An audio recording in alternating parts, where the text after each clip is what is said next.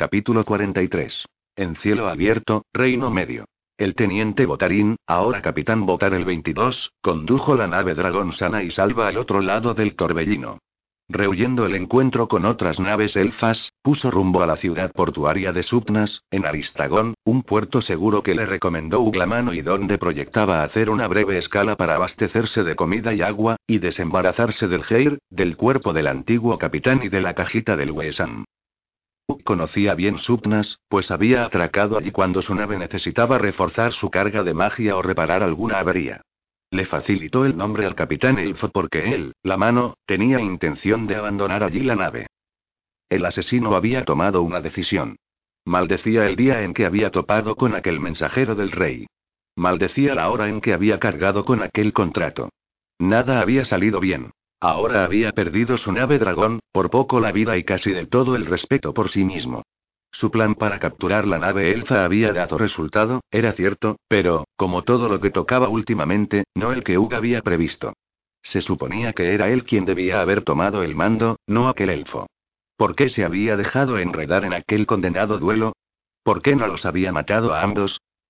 Hubiera lo bastante inteligente para comprender que, si hubiera luchado, él y todos los demás estarían ahora muertos, muy probablemente. Pese a ello, hizo caso omiso de la lógica.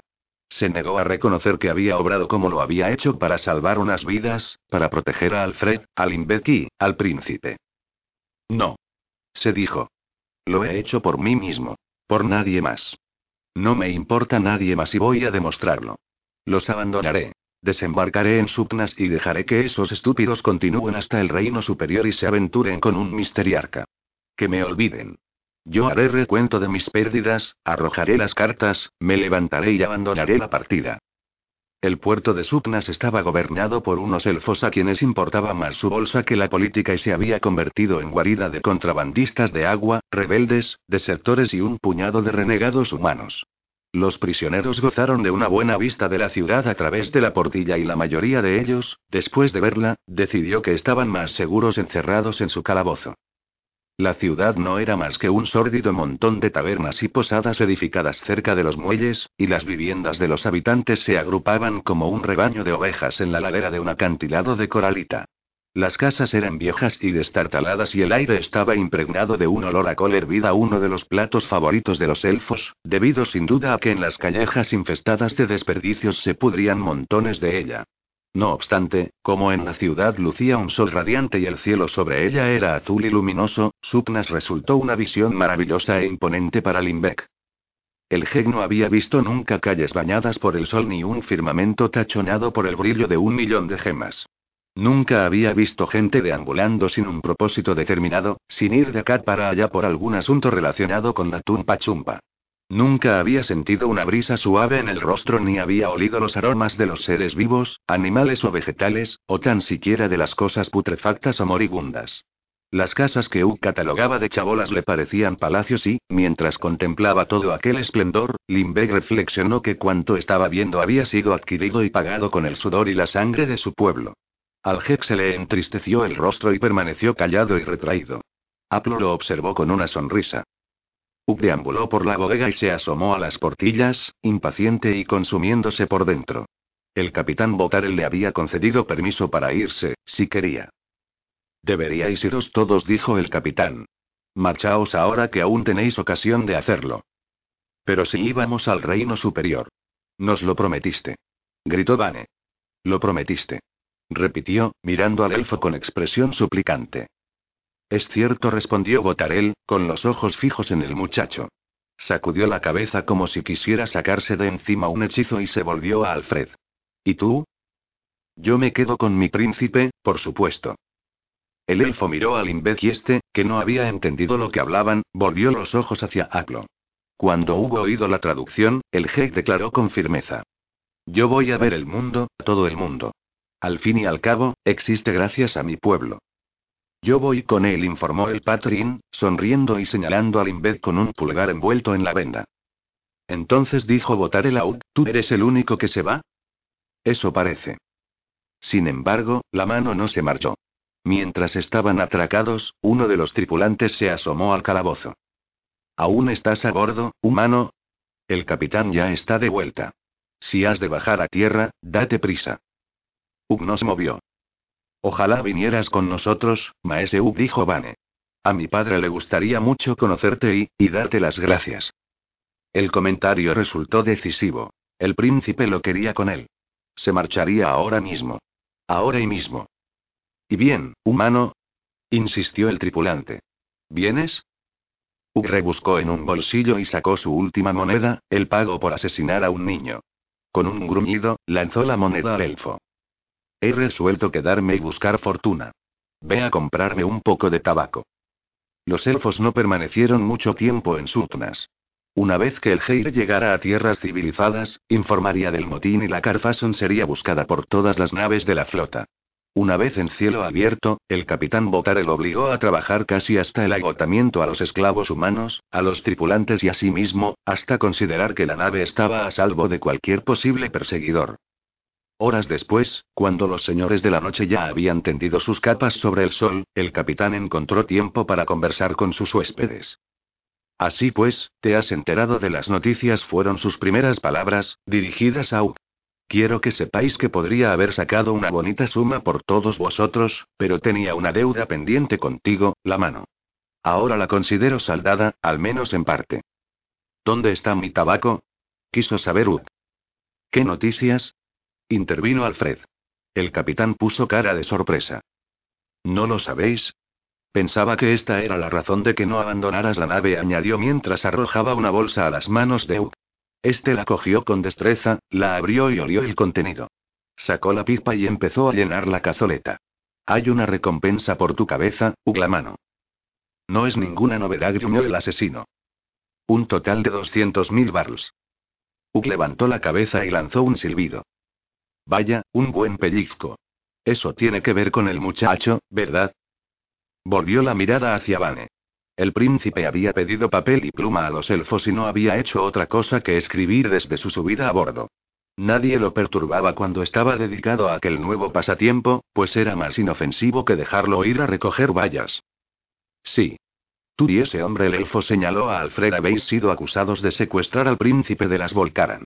Hay una recompensa de 100.000 barrels por tu cabeza, informó al horrorizado chambelán, y otra de 200.000 por Ugla mano, y solo se hará efectiva si uno o ambos son entregados con vida. ¿Qué hay de mí? preguntó Vane, alzando la cabeza. ¿No hay ninguna recompensa por mí? Stephen no quiere que vuelvas, gruñó. El príncipe pareció meditar esto último y soltó una risilla. Sí, supongo que tienes razón, respondió, y volvió a su quehacer. Pero eso es imposible exclamó Alfred. Yo y, yo soy el criado de su Alteza. Lo acompaño para protegerlo y. Exacto, lo cortó. Eso es precisamente lo que Stephen no quería. No entiendo una palabra de todo esto, declaró el capitán Botarel. Espero por vuestro bien que no me hayáis mentido acerca del reino superior. Necesito dinero para mantener la nave y pagar a la tripulación y acabo de dejar pasar una oportunidad muy favorable. Por supuesto que es verdad protestó Vane, adelantando el labio inferior en una mueca encantadora. Soy hijo de Sinistrad, misteriarca de la séptima casa, y mi padre te recompensará con largueza. Será mejor que lo haga. replicó el capitán. Dirigió una severa mirada a los prisioneros y salió de la bodega. Vane lo vio alejarse, se echó a reír y tomó de nuevo la pluma. No podré regresar jamás a las Volcaran. murmuró Alfred. Soy un exiliado. Y puedes considerarte muerto a menos que encontremos un modo de salir de esta, añadió Ugg mientras encendía la pipa con una brasa del pequeño caldero mágico 23 que utilizaban para calentar la comida y combatir el frío por la noche. Pero Stephen nos quiere vivos y. solo para reservarse el placer de matarnos personalmente. Van lo miró con una sonrisa taimada y murmuró. Entonces, si hubieras abandonado la nave, alguien te habría reconocido y entregado a los elfos. Te has quedado por mi causa, ¿no es cierto? Entonces, te he salvado la vida. Ugg no hizo comentarios. Prefirió simular que no lo había oído, y cayó en un silencio pensativo y abatido. Ni se dio cuenta de que se le había apagado la pipa. Cuando volvió en sí un rato después, observó que todos, excepto Alfred, se habían quedado dormidos. El chambelán estaba junto a la portilla, contemplando la penumbra gris de la noche. La mano se incorporó para estirar las piernas y se acercó a él. ¿Qué piensas de ese hablo? le preguntó. ¿Por qué? Contestó Alfred con un respingo, lanzando una mirada atemorizada al asesino. ¿Por qué lo preguntas? Por nada. Tranquilízate. Solo quería saber qué opinión te merecía, eso es todo. Ninguna. No pienso nada de él. Si me disculpas, señor, lo interrumpió Alfred adelantándose a su réplica, estoy muy cansado y debería dormir un poco. ¿Qué significaba aquello? El chambelán volvió a su manta y se acostó, pero Ud, observándolo con atención, advirtió que Alfred estaba lejos de dormirse. Yacía tieso y tenso, frotándose las manos y trazando líneas invisibles sobre la piel. Su rostro podría haber sido una máscara de alguna obra titulada Terror y Aflicción. Ud casi sintió lástima de él. Casi, pero no del todo. No. Los muros que Hug había levantado en torno a sí mismo seguían aún en pie, sólidos e intactos. Se había producido una pequeña grieta por la que había penetrado un rayo de luz, cegador y doloroso para unos ojos acostumbrados a la oscuridad, pero él se había apresurado a impedirle el paso, rellenando la grieta. El poder que ejercía el chiquillo sobre él, fuera lo que fuese, era consecuencia de un hechizo. Era algo que quedaba fuera del control del asesino, al menos hasta que llegaran al reino superior. Retirándose a un rincón de la celda, Uck se relajó y cayó dormido.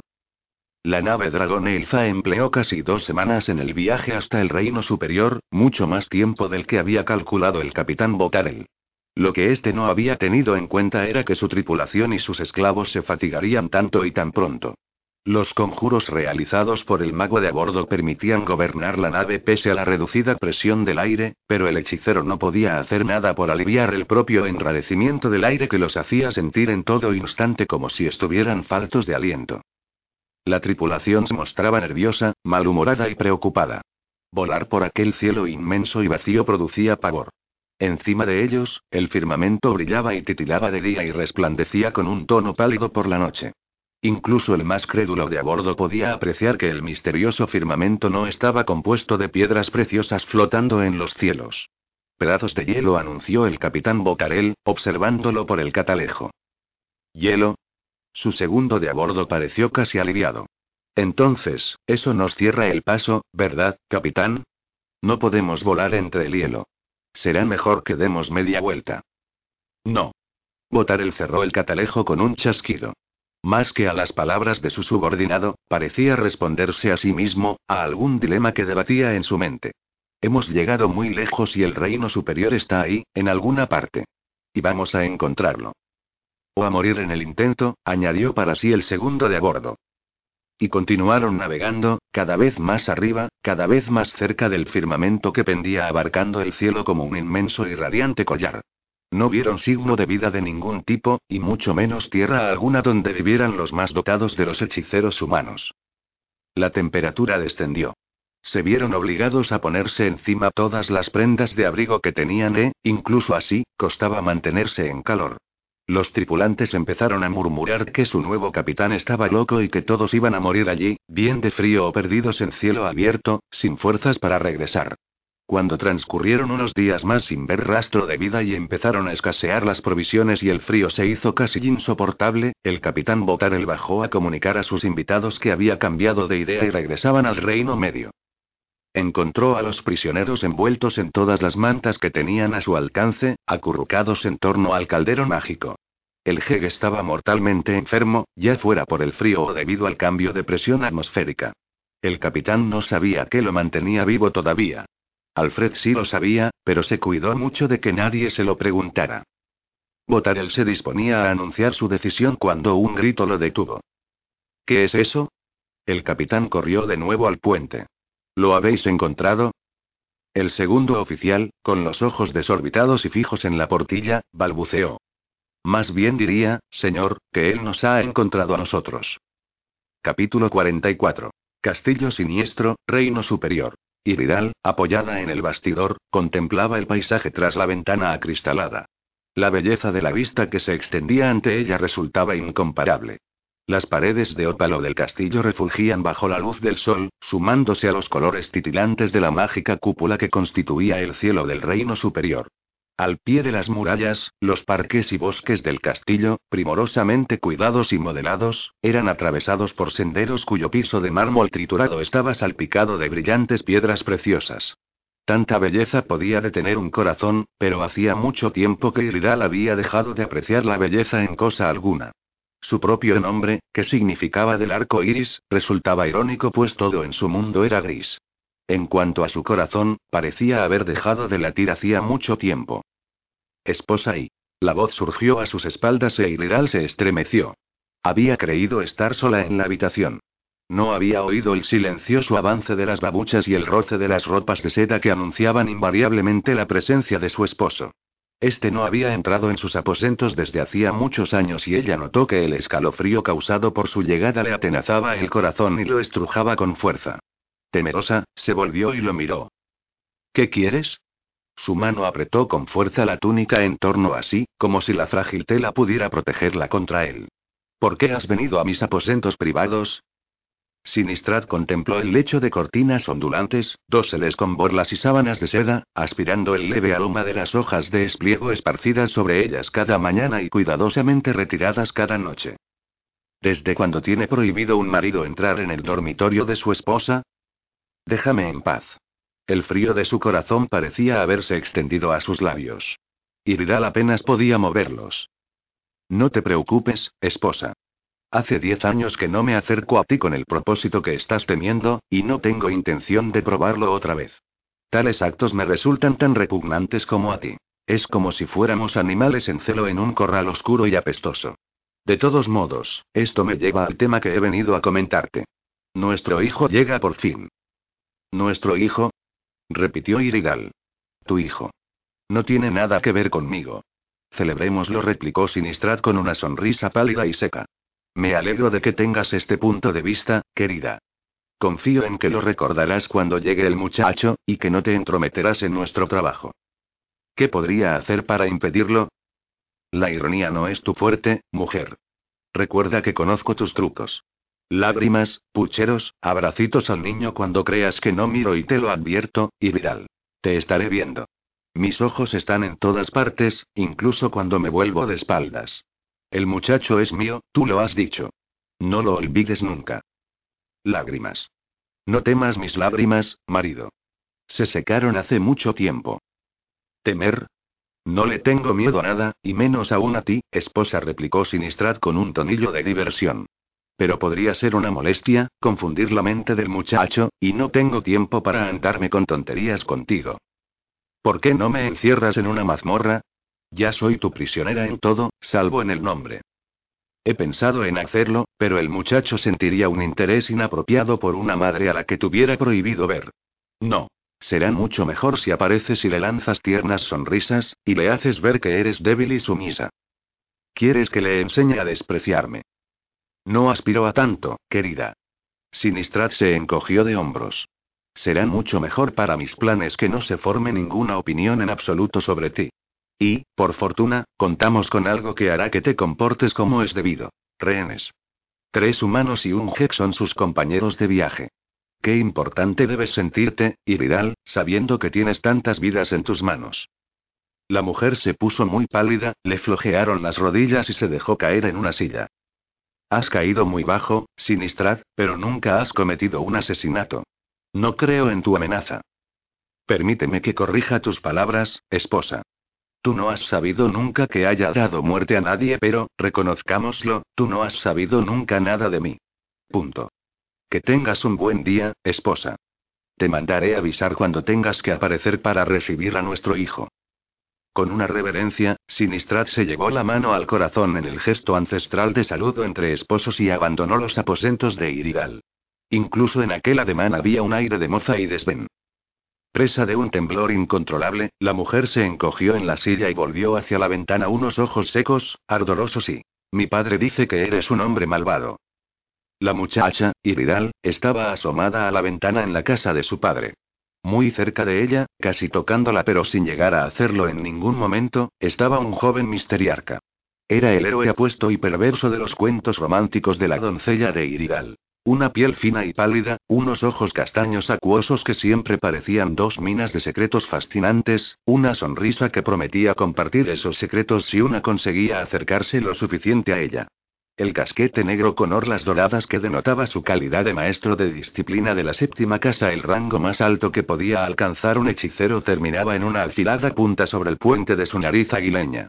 El casquete, que se ensanchaba desde allí entre los ojos, le proporcionaba un aspecto de sabiduría y añadía expresividad a un rostro que de otro modo habría carecido de ella, pues el misteriarca no tenía cejas ni pestañas. Por una tara de nacimiento, todo su cuerpo era lampiño. Tu padre tiene razón, y Vidal respondió Sinistrat sin alzar la voz. Alargando la mano, jugó con un mechón del cabello de la muchacha. Era el gesto de intimidad más atrevido que había hecho desde que se habían conocido. Soy malvado, no lo niego. En su voz había un deje de melancolía que conmovió el corazón de Irir al igual que el contacto de sus dedos le conmovía la piel. Vuelta hacia él, extendió las manos, tomó las suyas y le sonrió. No, querido. Puede que el mundo lo diga, pero es porque no te conoce bien. No te conoce como yo. Pero sí lo soy, Iridal. La voz de Sinistrad era suave y sincera. Te digo la verdad ahora porque no quiero que me lo reproches más tarde. Si te casas conmigo, te casas con las tinieblas. El dedo enroscó el mechón en torno a sí cada vez con más fuerza, obligando a la muchacha a acercarse. Las palabras de Sinistrad y el tono grave en que las había pronunciado hicieron que el corazón de Iliral vacilara dolorosamente, pero el dolor le resultaba dulce y excitante. La oscuridad que envolvía al hombre, rumores tenebrosos, comentarios sombríos sobre él entre la comunidad de misteriarcas, también resultaba emocionante. La vida de Iridal, sus 16 años, había sido aburrida y prosaica. En compañía de un padre que se había volcado en ella tras la muerte de su madre, la había criado una nodriza melindrosa. Su padre no podía soportar que los vientos ásperos de la vida soplaran con demasiada fuerza sobre las tiernas mejillas de su hija, y la había mantenido abrigada y recluida, envuelta en un sofocante capullo de amor. La mariposa que había emergido de aquella crisálida era brillante y deslumbrante. Sus débiles alas la condujeron directamente a la red de. Si eres malvado, murmuró, cerrando las manos en torno al brazo del hombre, es porque el mundo te ha hecho así al negarse a escuchar tus planes y al contrariar tu genio en cada ocasión. Cuando yo camine a tu lado, te conduciré a la luz.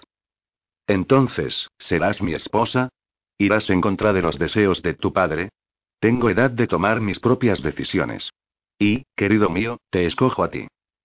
Sinistrad no dijo nada, pero, con aquella sonrisa prometedora de secretos en los labios, besó el mechón de cabello enroscado con fuerza en torno al dedo y. Iridal yacía en el lecho, debilitada por las labores del parto.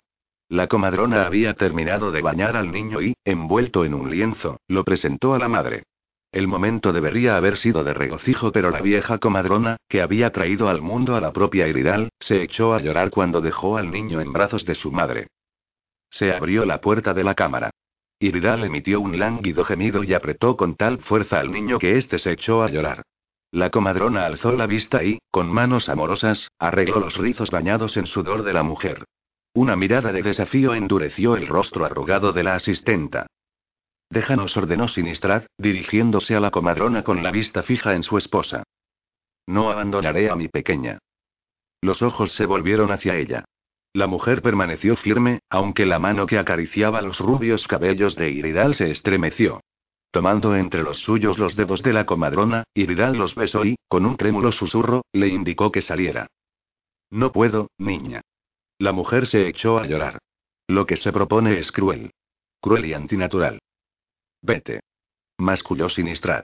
Sal, o te reduciré a cenizas aquí mismo. La comadrona le dirigió una mirada malévola, pero se retiró de la estancia. Sabía quién sufriría las consecuencias, si no lo hacía. Ahora que hemos terminado con esto, esa mujer debe irse, esposa declaró Sinistrad, acercándose hasta el costado de la cama. No tolero desafíos en mi propia casa. Por favor, marido, no. Es la única compañía que tengo. Los brazos de Iridal se agarraban a su hijo. Alzó una mirada suplicante a su esposo mientras tiraba del lienzo con una de las manos. Y necesitaré ayuda con nuestro hijo. Mira. Echó atrás el lienzo y dejó a la vista un rostro enrojecido y arrugado, unos ojos cerrados con fuerza y unos diminutos puños apretados enérgicamente. ¿No es hermoso, marido? Iridal tenía la desesperada, imposible esperanza de que la visión de una criatura de su propia sangre haría cambiar de idea a Sinistrad. Conviene a mis planes, dijo él, alargando las manos. No. Iridal lo rehuyó. Mi hijo, no. Por favor, no. Te expliqué mis intenciones el día que me anunciaste tu embarazo. Te dije entonces que me había casado contigo con este único y exclusivo propósito, y que me había acostado contigo por esa misma razón, y no otra. Dame al niño. Iridal se encogió sobre su hijo con la cabeza gacha, cubriendo el cuerpecito con sus largos cabellos, como una brillante cortina. Se negó a mirar a su esposo, como si al hacerlo él ejerciera un poder sobre su voluntad. Cerrando sus ojos a él, podría hacer que desapareciera. Sin embargo, la estratagema no funcionó porque, al cerrar los párpados, vio a Sinistrad como aquel día terrible en que sus radiantes ilusiones de amor se habían roto completa e irrevocablemente. Aquel día en que le había comunicado la gozosa noticia de que portaba un hijo en sus entrañas. Aquel día en que Sinistrad le había revelado, con voz fría y desapasionada, lo que se proponía hacer con el bebé. Iridal debería haber sabido que tramaba algo. Lo había sabido, pero no había querido reconocerlo. La noche de bodas, su vida había pasado de unos sueños irisados a un vacío gris. Su marido hacía el amor sin amor, desapasionadamente. Era rápido, práctico, siempre con los ojos abiertos y mirándola con fijeza, induciéndola a algo que ella no alcanzaba a entender. Noche tras noche, Sinistrad acudió a ella. Durante el día, rara vez la veía o hablaba con ella. Iridal llegó a temer las visitas nocturnas y en una ocasión se había atrevido a rechazarlo, suplicándole que la tratara con amor. Esa noche, él la había tomado con violencia y dolor, y la mujer no se había atrevido nunca más a decirle que no. Tal vez su hijo fue concebido esa misma noche. Un mes más tarde, supo que estaba embarazada. A partir de ese día, Sinistrad no volvió a pisar su alcoba. El niño lloraba en sus brazos. Unas manos fuertes asieron a Iridal por los cabellos y la obligaron a levantar la cabeza. Las manos fuertes arrancaron al bebé de sus brazos. Suplicante, la madre se arrastró de la cama y avanzó tambaleándose tras su esposo mientras éste se alejaba con el lloriqueante recién nacido, pero estaba demasiado débil. Enredada en las sábanas manchadas de sangre, Iridal cayó al suelo. Una mano se agarró a la túnica del hombre, impidiéndole avanzar. Mi hijo. No te lleves a mi hijo. Sinistrad la miró con una fría mueca de desagrado. El día en que te pedí que fueras mi esposa, te conté lo que era. Nunca te he mentido. Tú decidiste no creerme, y eso es culpa tuya. Tú te lo has buscado. El hombre bajó la mano, asió la túnica y tiró de ella. La tela se deslizó entre los dedos débiles de Iridal, y Sinistrad abandonó la estancia. Cuando regresó, esa misma noche, traía otro bebé. El auténtico heredero de los desdichados reyes de las Volcaran y Uliandia. Sinistrad se lo entregó a su esposa como si le arrojara un cachorro que hubiera encontrado abandonado en el camino. Quiero a mi hijo. Protestó ella. No el de alguna otra desdichada como yo. Haz lo que quieras con él, pues dijo Sinistrad. Su plan había resultado y casi se sentía de buen humor. Dale de mamar, asfixialo y no me importa. Iridal se apiadó del recién nacido y, esperando que el amor que volcaba en él fuera correspondido en su propio hijo donde estuviera, lo cuidó con ternura. Pero el pequeño no pudo adaptarse a la atmósfera enrarecida. Murió a los pocos días, y algo dentro de Iridal murió con él. Un mes más tarde, acudió a ver a Sinistrada en su laboratorio y le declaró tranquila y claramente que se marchaba, que volvía a casa de su padre. En realidad, su idea era viajar al Reino Medio y rescatar a su hijo. No, querida, creo que no lo harás, replicó Sinistrad sin alzar la vista del texto que estaba estudiando. Mi boda contigo alejó de mí la nube de dudas. Ahora, los demás confían en mí. Para que nuestros planes de escapar de este reino tengan éxito, necesitaré la ayuda de todos los miembros de mi comunidad. Es preciso que hagan mi voluntad sin titubeos. No puedo permitirme el escándalo de una separación de ti. Por fin, dirigió la mirada hacia ella e Iridal supo que conocía sus planes, que conocía los secretos de su corazón. No puedes detenerme. Gritó. Los hechizos que urdo son poderosos, pues soy experta en magia, tan experta como tú, esposo, que has dedicado toda tu vida a tu arrogante ambición. Yo proclamaré tu maldad al mundo. Entonces no te seguirán, sino que se levantarán para destruirte. Tienes razón, querida, no puedo detenerte. Pero tal vez quieras discutir este asunto con tu padre y... Marcando con el dedo el punto del libro donde estaba leyendo, Sinistrad levantó la cabeza e hizo un gesto con una mano. Una caja de ébano se elevó de la mesa donde se encontraba, flotó en el aire y fue a posarse junto al libro del hechicero. Abriéndola con una mano, sacó del interior un relicario que pendía de un cordón de terciopelo negro y se lo entregó a Iridal. ¿Qué es? preguntó ella, mirando el relicario con suspicacia. Un regalo, querida. De un esposo amante a su amada esposa. Su sonrisa era un cuchillo que le atravesaba el corazón. Ábrelo. Iridal cogió el relicario con dedos tan ateridos y torpes que estuvo a punto de caérsele. En el interior había un retrato de su padre. Ten cuidado de no romperlo o dejarlo caer, comentó Sinistra despreocupadamente, mientras retomaba su lectura. Iridal observó, horrorizada, que el retrato le devolvía la mirada con un aire suplicante, desválido, en sus ojos vivos y atrapados y... Unos sonidos procedentes del exterior despertaron a Iridal de sus melancólicas meditaciones. Levantándose de la silla, se acercó a la ventana con pasos débiles e inestables. El dragón de Sinistrat flotaba entre las nubes, cortando la niebla con su cola hasta convertirla en finos jirones que se esparcían hasta desvanecerse. Igual que los sueños, se dijo Iridal. El dragón de Azoy había acudido a las órdenes de Sinistrat y ahora daba vueltas y vueltas en torno al castillo, aguardando a su amo. La bestia era enorme, con la piel plateada y reluciente, un cuerpo delgado y sinuoso, y unos ojos encendidos y llameantes. Carecía de alas, pero podía volar sin ellas más deprisa que sus primos alados del Reino Medio. Nerviosos e impredecibles, estos dragones llamados de azogue, los más inteligentes de su especie, solo podían ser controlados por los magos más poderosos. E, incluso así, el dragón sabía que estaba sometido a un hechizo y libraba una constante batalla mental con el mago que lo había encantado, obligándolo a mantenerse en guardia en todo instante. Iridal contempló a la bestia desde la ventana. El dragón estaba en perpetuo movimiento. En un momento dado, se enroscaba hasta convertirse en una gigantesca espiral cuya cabeza se alzaba por encima de la torre más alta del castillo. En el momento siguiente, se desenrollaba con la velocidad del rayo hasta rodear con su largo cuerpo la base del castillo, envuelta en la niebla. Hubo un tiempo en que Iridal temía al dragón de Azogue, pues, si se liberaba de sus ataduras mágicas, podía matarlos a todos. Ahora, en cambio, ya no le importaba. Cuando vio aparecer a Sinistrad, Iridal se apartó involuntariamente de la ventana para que no la viera si se le ocurría mirar hacia arriba. Sin embargo, su esposo no hizo el menor ademán de alzar la vista, concentrado en asuntos más importantes.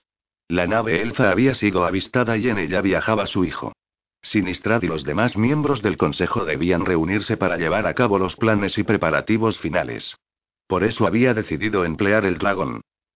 Como misteriarca de la séptima casa, Sinistrat podría haberse transportado mentalmente a la sala del consejo, disolviendo su cuerpo y volviéndolo a formar cuando la mente llegara a su destino. Tal había sido el modo en que había viajado antes al Reino Medio. No obstante, tal hazaña requería un gran esfuerzo y solo impresionaba de verdad si había alguien presente para ver materializarse al mago, supuestamente de la nada. Era mucho más probable que los elfos se atemorizaran ante la visión de un dragón gigante que ante una exhibición de las técnicas más refinadas y delicadas de magia mental. Sinistrad montó el dragón de azogue, al que había puesto el nombre de Gorgona, y la bestia remontó el aire hasta desaparecer de la vista de Iridal. El hechicero no miró atrás una sola vez. ¿Por qué iba a hacerlo? No tenía miedo de que su esposa tratara de huir. Ya no. En el castillo no había centinelas apostados, ni sirvientes que la espiaran para informar de sus movimientos a su amo. Sinistrad no tenía necesidad de ellos, incluso si hubiera podido encontrarlos. Iridal era su propia guardiana, encerrada en el castillo por su propia vergüenza, cautiva de su propio terror. Su mano se cerró en torno al relicario. El retrato del interior ya no vivía. Su padre había muerto hacía algunos años. Atrapada su alma por Sinistrad, el cuerpo se había marchitado. Pese a ello, cada vez que Eileral contemplaba la imagen del rostro de su padre, aún podía apreciar la pena en sus ojos. El castillo estaba vacío y silencioso, casi tanto como su corazón. Tenía que vestirse, se dijo con tristeza mientras se despojaba de la camisa de dormir que últimamente llevaba casi en todo instante, pues los sueños eran su única evasión. Volviendo la espalda a la ventana, se vio en el espejo de enfrente. 26 años, y parecía haber vivido un centenar y sus cabellos, que un día habían sido del color de las fresas bañadas en miel dorada, eran ahora blancos como las nubes que pasaban ante la ventana. Iridal tomó un cepillo e inició un desganado intento de desenredar la enmarañada melena. Llegaba su hijo y debía causarle una buena impresión. De lo contrario, Sinistrad se disgustaría. Capítulo 45. Nueva Esperanza, Reino Superior. Veloz como el viento, el dragón de Azogue condujo a Sinistrada Nueva Esperanza, la capital del Reino Superior. Al misteriarca le gustaba utilizar el dragón para impresionar a su propia gente. Ningún otro mago había conseguido ejercer un dominio sobre el inteligentísimo y peligroso animal y no estaría de más, en aquel momento de crisis, recordar de nuevo a los otros por qué lo habían escogido como líder. Cuando llegó a Nueva Esperanza, Sinistrad se encontró con que ya se había efectuado el encantamiento. Relucientes cristales, altísimas torres, paseos bordeados de árboles y casi no reconoció la ciudad. Dos colegas misteriarcas lo esperaban a la puerta de la sala del consejo con un aire de sentirse muy orgullosos de sí mismos, pero también tremendamente fatigados. En su descenso desde las alturas, Sinistrad les dio ocasión de contemplar a fondo su montura. Después, soltó a la bestia y le ordenó que no se alejara y que aguardase su llamada. El dragón abrió la boca, armada de grandes colmillos, y soltó un gruñido con los ojos llameantes de odio. Sinistrad volvió la espalda a la bestia. Te digo, Sinistrad, que un día ese dragón va a sacudirse el hechizo que has tendido sobre él y ninguno de nosotros estará seguro. Capturarlo fue un error y comentó uno de los hechiceros, un misteriarca de edad avanzada, mirando de reojo al dragón de Azogue. ¿Tan poca fe tienes en mi poder? replicó Sinistrad con voz suave. El anciano no dijo nada, pero miró a su compañero. Al advertir el intercambio de miradas, Sinistrad supuso, acertadamente, que los dos brujos habían estado hablando de él antes de que se presentara. ¿Qué sucede? exigió saber. Seamos sinceros entre nosotros. Siempre he insistido en ello, ¿verdad? Sí, es cierto. Siempre nos restriegas por las narices tu sinceridad. Masculló el anciano. Vamos, Baltasar, tú me conoces perfectamente. Sabías cómo era cuando me votaste como líder. Sabías que era despiadado y que no permitiría que nada se interpusiera en mi camino. Algunos me llamasteis perverso entonces. Ahora insistes en ello y es un calificativo que no rechazo. Sin embargo, yo fui el único entre nosotros con visión. Fui yo quien urdió el plan para salvar a nuestro pueblo, ¿no es cierto? Los misteriarcas miraron a Sinistrad, intercambiaron una nueva mirada y apartaron los ojos, uno hacia la hermosa ciudad y el otro hacia el dragón de Azogue que desaparecía en el cielo despejado. Sí, es cierto, repuso uno de ellos. No teníamos elección, añadió el otro. No es un comentario muy halagador, pero puedo pasarme sin halagos. Y, hablando de ello, debo decir que habéis hecho un trabajo excelente. Sinistrad inspeccionó con ojo crítico los capiteles, los paseos y los árboles. Alargando la mano, tocó la puerta del edificio ante el cual se encontraban.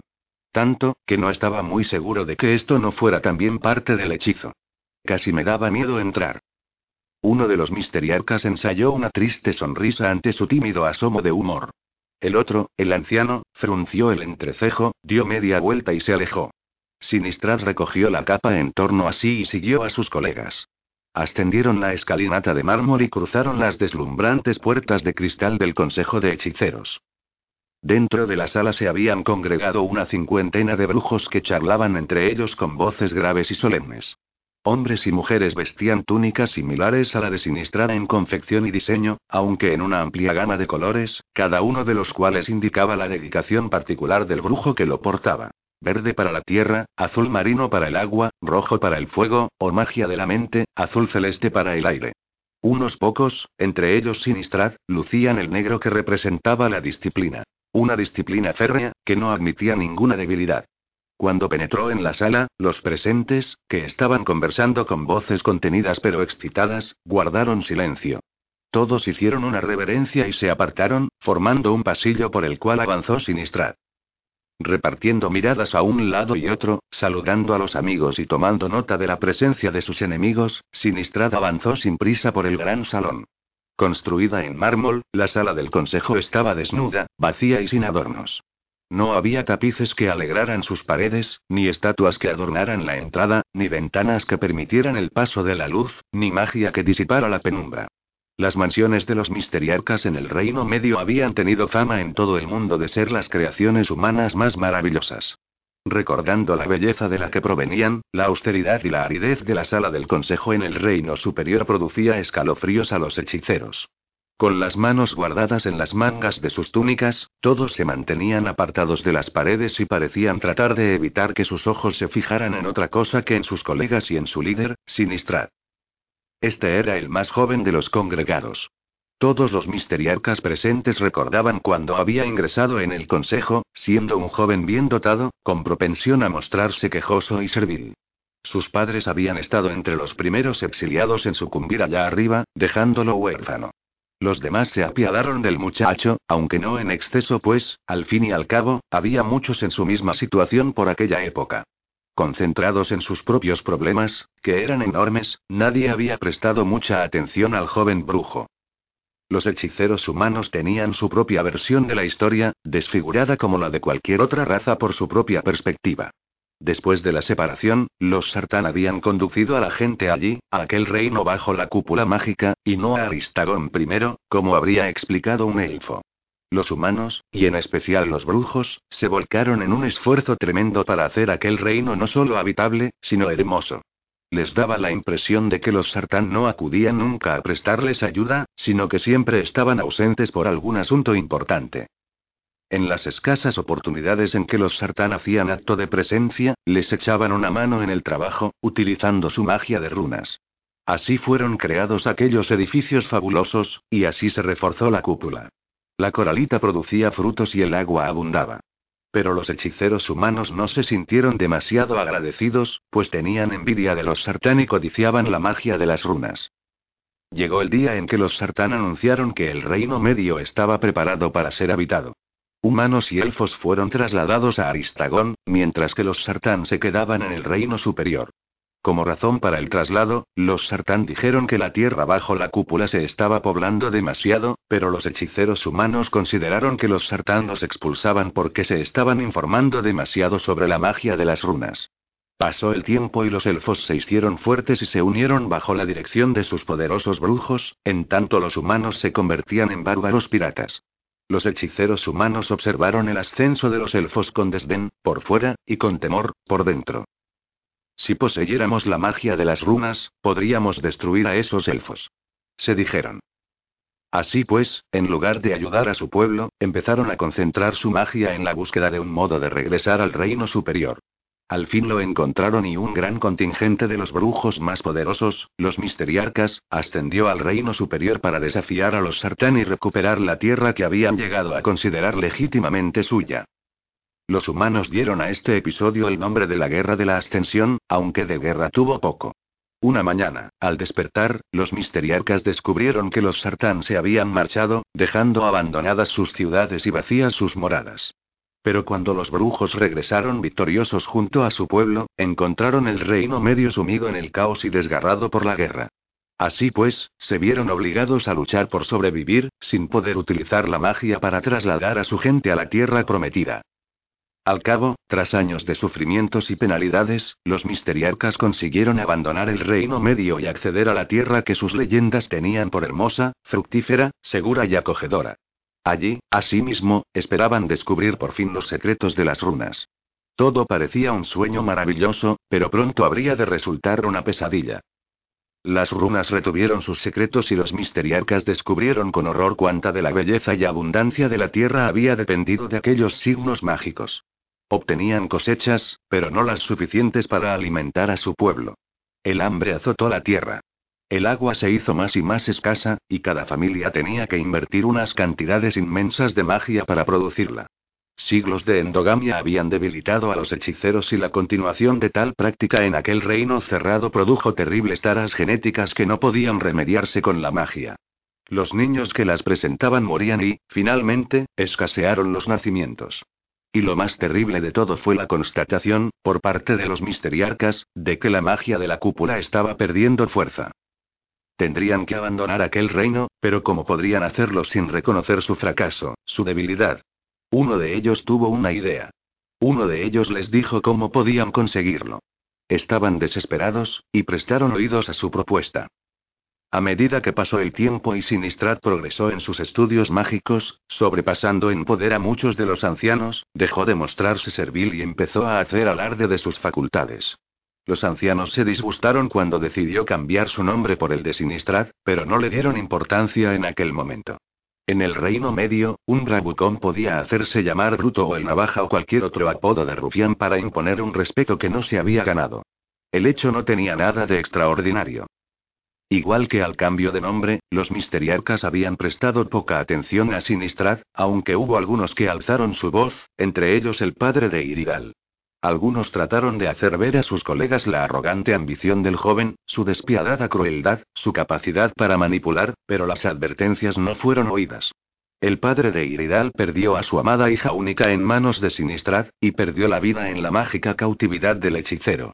La prisión en que se encontraba estaba hecha con tal habilidad que nadie llegó a advertirla. El viejo brujo deambulaba por la tierra, visitaba a sus amigos y llevaba a cabo sus tareas. Si alguien comentaba que parecía abatido y apático, todos lo atribuían a la tristeza por la boda de su hija. Nadie sabía que el alma del viejo estaba prisionera como un insecto en un recipiente de cristal. Paciente, imperceptiblemente, el joven hechicero fue urdiendo su red sobre todos los hechiceros supervivientes del reino superior. Los filamentos eran prácticamente invisibles, ligeros al tacto, y apenas se notaban. No tejía una red gigantesca que todos pudieran ver, sino que enroscaba con habilidad un hilo en torno a un brazo y trababa un pie con otro, con tanta suavidad que sus víctimas no se dieron cuenta de que estaban atrapados hasta el día en que se descubrieron inmovilizados. Ahora estaban apresados, acorralados por su propia desesperación. Sinistra tenía razón. No les quedaba otra elección. Tenían que confiar en él porque era el único lo bastante listo como para proyectar y llevar a cabo una estrategia para escapar de su hermoso infierno. Sinistrad llegó al fondo de la sala. Hizo surgir del suelo un podio dorado, se encaramó a él y se volvió para dirigirse a sus colegas. La nave elfa ha sido avistada. A bordo viene mi hijo. Siguiendo nuestros planes, iré a su encuentro y lo conduciré. No habíamos accedido a permitir que una nave elfa entrara en la cúpula, protestó la voz de una misteriarca. Tú hablaste de una nave pequeña, pilotada por tu hijo y su zafio acompañante. Me vi obligado a efectuar un cambio de planes, replicó Sinistrad, torciendo los labios en una sonrisa débil y desagradable. La primera nave fue atacada por los elfos y se estrelló en Dreblin. Mi hijo consiguió adueñarse a ese transporte elfo y tiene sometido a su capitán. No hay más de 30 elfos a bordo y solo un brujo. Un brujo muy débil, por supuesto. Creo que podemos controlar la situación, ¿no os parece? Sí, en los viejos tiempos, cualquiera de nosotros podría haberse enfrentado a elfos, pero ahora y contestó una mujer, dejando la frase en el aire mientras sacudía la cabeza en gesto de negativa. Por eso hemos utilizado nuestra magia, creando estos espejismos. Sinistrad señaló con un gesto el exterior del consejo. Su mera visión nos intimidará. No nos darán ningún problema. ¿Por qué no sales a su encuentro en el firmamento, coges a tu hijo y dejas que prosigan su camino? sugirió el anciano misteriarca conocido por el nombre de Baltasar. Porque necesitamos la nave, viejo decrépito y estúpido. Masculló Sinistrad, visiblemente irritado ante la pregunta. Con ella podemos transportar a gran número de los nuestros hasta el Reino Medio. De lo contrario nos habríamos visto obligados a esperar hasta poder encontrar naves o encantar más dragones. ¿Y qué vamos a hacer con los elfos? preguntó la mujer. Todos miraron a Sinistrad. Conocían la respuesta tan bien como él, pero querían oírla de sus labios. Sin la menor pausa, sin vacilaciones, el hechicero contestó. Matarlos. El silencio resultó sonoro y elocuente. El anciano misteriarca sacudió la cabeza. No. No pienso ser partícipe de algo semejante. ¿Por qué no, Baltasar? Tú mismo has dado muerte a muchos elfos en el Reino Medio. Entonces estábamos en guerra. Esto sería un asesinato. La guerra es una cuestión de ellos o nosotros. Pues bien, esto es una guerra. Es su vida o la nuestra. Los misteriarcas que lo rodeaban asintieron entre murmullos, aparentemente de acuerdo. Varios de ellos discutieron con el anciano, tratando de convencerlo de que cambiara de postura. Sinistrat tiene razón, decían. Esto es una guerra. Entre nuestras dos razas no puede existir otra cosa. Al fin y al cabo añadían, Sinistrat solo pretende conducirnos a casa. Os compadezco. Insistió Baltasar. Os compadezco a todos. Se volvió hacia Sinistrad y añadió. Él os está dirigiendo. Os lleva por el ronzal como a terneros cebados. Cuando llegue el momento de llenar el buche, os sacrificará a todos para alimentarse de vuestra carne. Ya. Dejadme en paz. Prefiero morir aquí arriba antes que seguirlo al reino medio. El anciano hechicero se encaminó hacia la puerta. Y eso es lo que harás, barbicano, murmuró Sinistrat para sus adentros. Dejadlo salir, ordenó en voz alta cuando algunos de sus colegas hicieron ademán de lanzarse en pos de Baltasar. Salvo que haya alguien más que prefiera marcharse con él y... El misteriarca barrió la sala con una mirada rápida y escrutadora, recogiendo los cabos de su red y tirando de ellos progresivamente. Nadie más consiguió liberarse. Los que hasta entonces se habían debatido para hacerlo, se hallaban ahora tan debilitados por el miedo que se sentían dispuestos y ansiosos por cumplir sus mandatos. Muy bien. Traeré la nave elfa a través de la bóveda y conduciré a mi hijo y a sus compañeros a mi castillo. Sinistrad habría podido contar a su pueblo que uno de los acompañantes del muchacho era un consumado asesino, un hombre que podía derramar la sangre de los elfos con sus manos, dejando limpias las de los misteriarcas. Sin embargo, el hechicero deseaba endurecer a su pueblo, obligarlo a hundirse más y más hasta que hiciera voluntaria e incondicionalmente cuanto él ordenara. Aquellos de vosotros que os presentasteis voluntarios para aprender a pilotar la nave elfa ya sabéis qué hacer. El resto debe esforzarse en mantener el hechizo de la ciudad. Cuando llegue el momento, daré la señal y nos pondremos en acción. Contempló a los presentes, estudiando uno por uno sus rostros pálidos y sombríos y quedó satisfecho. Nuestros planes progresan bien. Mejor de lo que habíamos previsto, incluso. Con mi hijo viajan varios individuos que nos pueden ser útiles en aspectos que no habíamos pensado. Uno de ellos es un enano de los reinos inferiores. Los elfos han explotado durante siglos a los enanos y es probable que podamos incitar a esos Hex, como se llaman a sí mismos, a lanzarse a la guerra. Otro es un humano que afirma proceder de un reino situado más abajo del reino inferior. Un lugar que, hasta ahora, ninguno de nosotros sabía que existiera. Esta noticia podría ser de enorme valor para todos nosotros. Se produjeron murmullos de aprobación y asentimiento. Mi hijo trae información sobre los reinos humanos y sobre la revolución elfa, todo lo cual nos será de gran utilidad cuando emprendamos la conquista. Y, lo más importante, ha visto la gran máquina construida por los sartán en el reino inferior. Por fin tendremos la oportunidad de descubrir el misterio de la llamada Tumpa Chumpa y emplearla, también, en nuestro provecho. Sinistrad alzó las manos en una bendición y añadió por último. Ve ahora, pueblo mío. Y todos y sabed que con esto estáis saliendo al mundo, pues pronto será nuestro todo ariano. Los reunidos prorrumpieron en vítores, en su mayor parte entusiastas. Sinistra descendió del podio y este desapareció, pues la magia debía ser cuidadosamente racionada y dedicada solo a lo esencial. Muchos lo detuvieron para felicitarlo, hacerle preguntas o pedirle aclaraciones sobre pequeños detalles del plan de acción. Algunos le preguntaron cortésmente por su salud, pero nadie se interesó por su esposa. Y Vidal no había asistido a una reunión del Consejo desde hacía diez años. Es decir, desde el día en que el Consejo de Brujos había votado su aceptación del plan de Sinistrad de coger a su hijo y cambiarlo por el príncipe humano. En realidad, a los miembros del Consejo les aliviaba el hecho de que Iridal no asistiera a las reuniones, pues, pese al tiempo transcurrido, aún les habría resultado difícil mirarla a los ojos. Sinistrad, consciente de la necesidad de emprender viaje, se sacudió de encima a los aduladores que se arremolinaban en torno a él y salió de la sala del consejo. Con una orden mental, llamó al dragón de Azog al pie mismo de la escalinata. Pese a su malévola mirada de odio, la bestia soportó que el misteriarca montara sobre su lomo y lo obligara a cumplir sus órdenes. El dragón no tenía más remedio que obedecer al misteriarca, pues éste lo tenía hechizado. En esto, la bestia era distinta de los magos apiñados en el sombrío umbral de la sala del consejo, pues ellos se habían entregado a Sinistrad por su propia voluntad. Capítulo 46. El firmamento. La nave dragón elfa colgaba inmóvil en el aire frío y enrarecido. Una vez alcanzados los bloques de hielo flotantes conocidos como el firmamento, se había detenido, pues sus tripulantes no se atrevían a seguir avanzando. Témpanos de hielo diez veces mayores que la nave se cernían encima de esta. Otros escollos menores rodeaban los bloques de mayor tamaño y el aire brillaba con miles de gotitas de rocío helado. El reflejo del sol en los témpanos resultaba cegador. Todos se preguntaban qué grosor tendría el firmamento, hasta dónde se extendía. Nadie, excepto los misteriarcas y los sartán, había volado nunca tan alto y había vuelto para ofrecer una crónica de tal viaje. Los mapas trazados estaban basados en conjeturas y, a aquellas alturas, todo el mundo a bordo sabía que no eran acertados. Nadie había adivinado que los misteriarcas hubiesen atravesado el firmamento para construir su reino al otro lado. Una barrera defensiva natural, comentó, asomándose por la portilla para contemplar con detenimiento el panorama de aterradora belleza. No me extraña que hayan mantenido intactas sus riquezas durante tanto tiempo. ¿Cómo pasaremos? preguntó Vane, que se había puesto en puntillas para atisbar por la abertura. No lo haremos. Pero tenemos que pasar.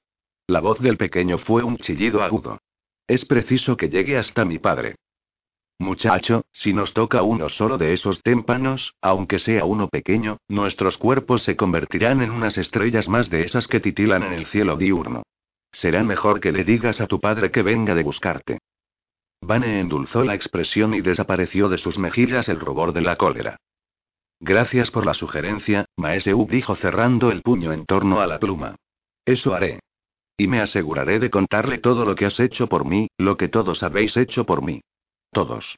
Su mirada recorrió a todos los expedicionarios, desde Alfred hasta un Limbeck anonadado por la belleza de lo que estaba viendo, incluido el perro de Aplo. Estoy seguro de que os recompensará y, como merecéis. Cruzando de extremo a extremo el calabozo, Vane se dejó caer en un rincón de la bodega y, con los ojos cerrados, empezó aparentemente a comunicarse con su padre. No me ha gustado esa pausa entre recompensará y como merecéis, comentó Aplo. ¿Qué le impide a ese hechicero arrebatarnos al niño y envolvernos en llamas? Nada, supongo, respondió salvo que estoy seguro de que quiere algo, y no es solo al muchacho. Si no, ¿a qué vienen tantas molestias? Lo siento, pero no te entiendo. Ven aquí, Alfred. Bien, tú nos contaste que ese Sinistrat penetró de noche en el castillo, cambió a los bebés y se marchó otra vez. ¿Cómo lo consiguió, si la guardia protegía el lugar? Los misteriarcas poseen la facultad de transportarse por el aire. Triano se lo explicó a su majestad, el rey, más o menos así. El hechizo se realiza enviando la mente por delante del cuerpo. Una vez que la mente está firmemente asentada en un lugar en concreto, puede invocar al cuerpo para que se reúna con ella. El único requisito para quien realice el hechizo es que debe haber visitado el lugar con anterioridad, para que se pueda hacer una imagen precisa del punto al que se dirige. Los misteriarcas han visitado a menudo el Palacio Real de Uliandia, que es casi tan viejo como el mundo. Pero no podría Sinistrad, por ejemplo, transportarse al reino inferior o al Palacio de los Elfos en Aristagón. No, señor, no podría. Al menos, mentalmente. Ninguno de ellos podría hacerlo.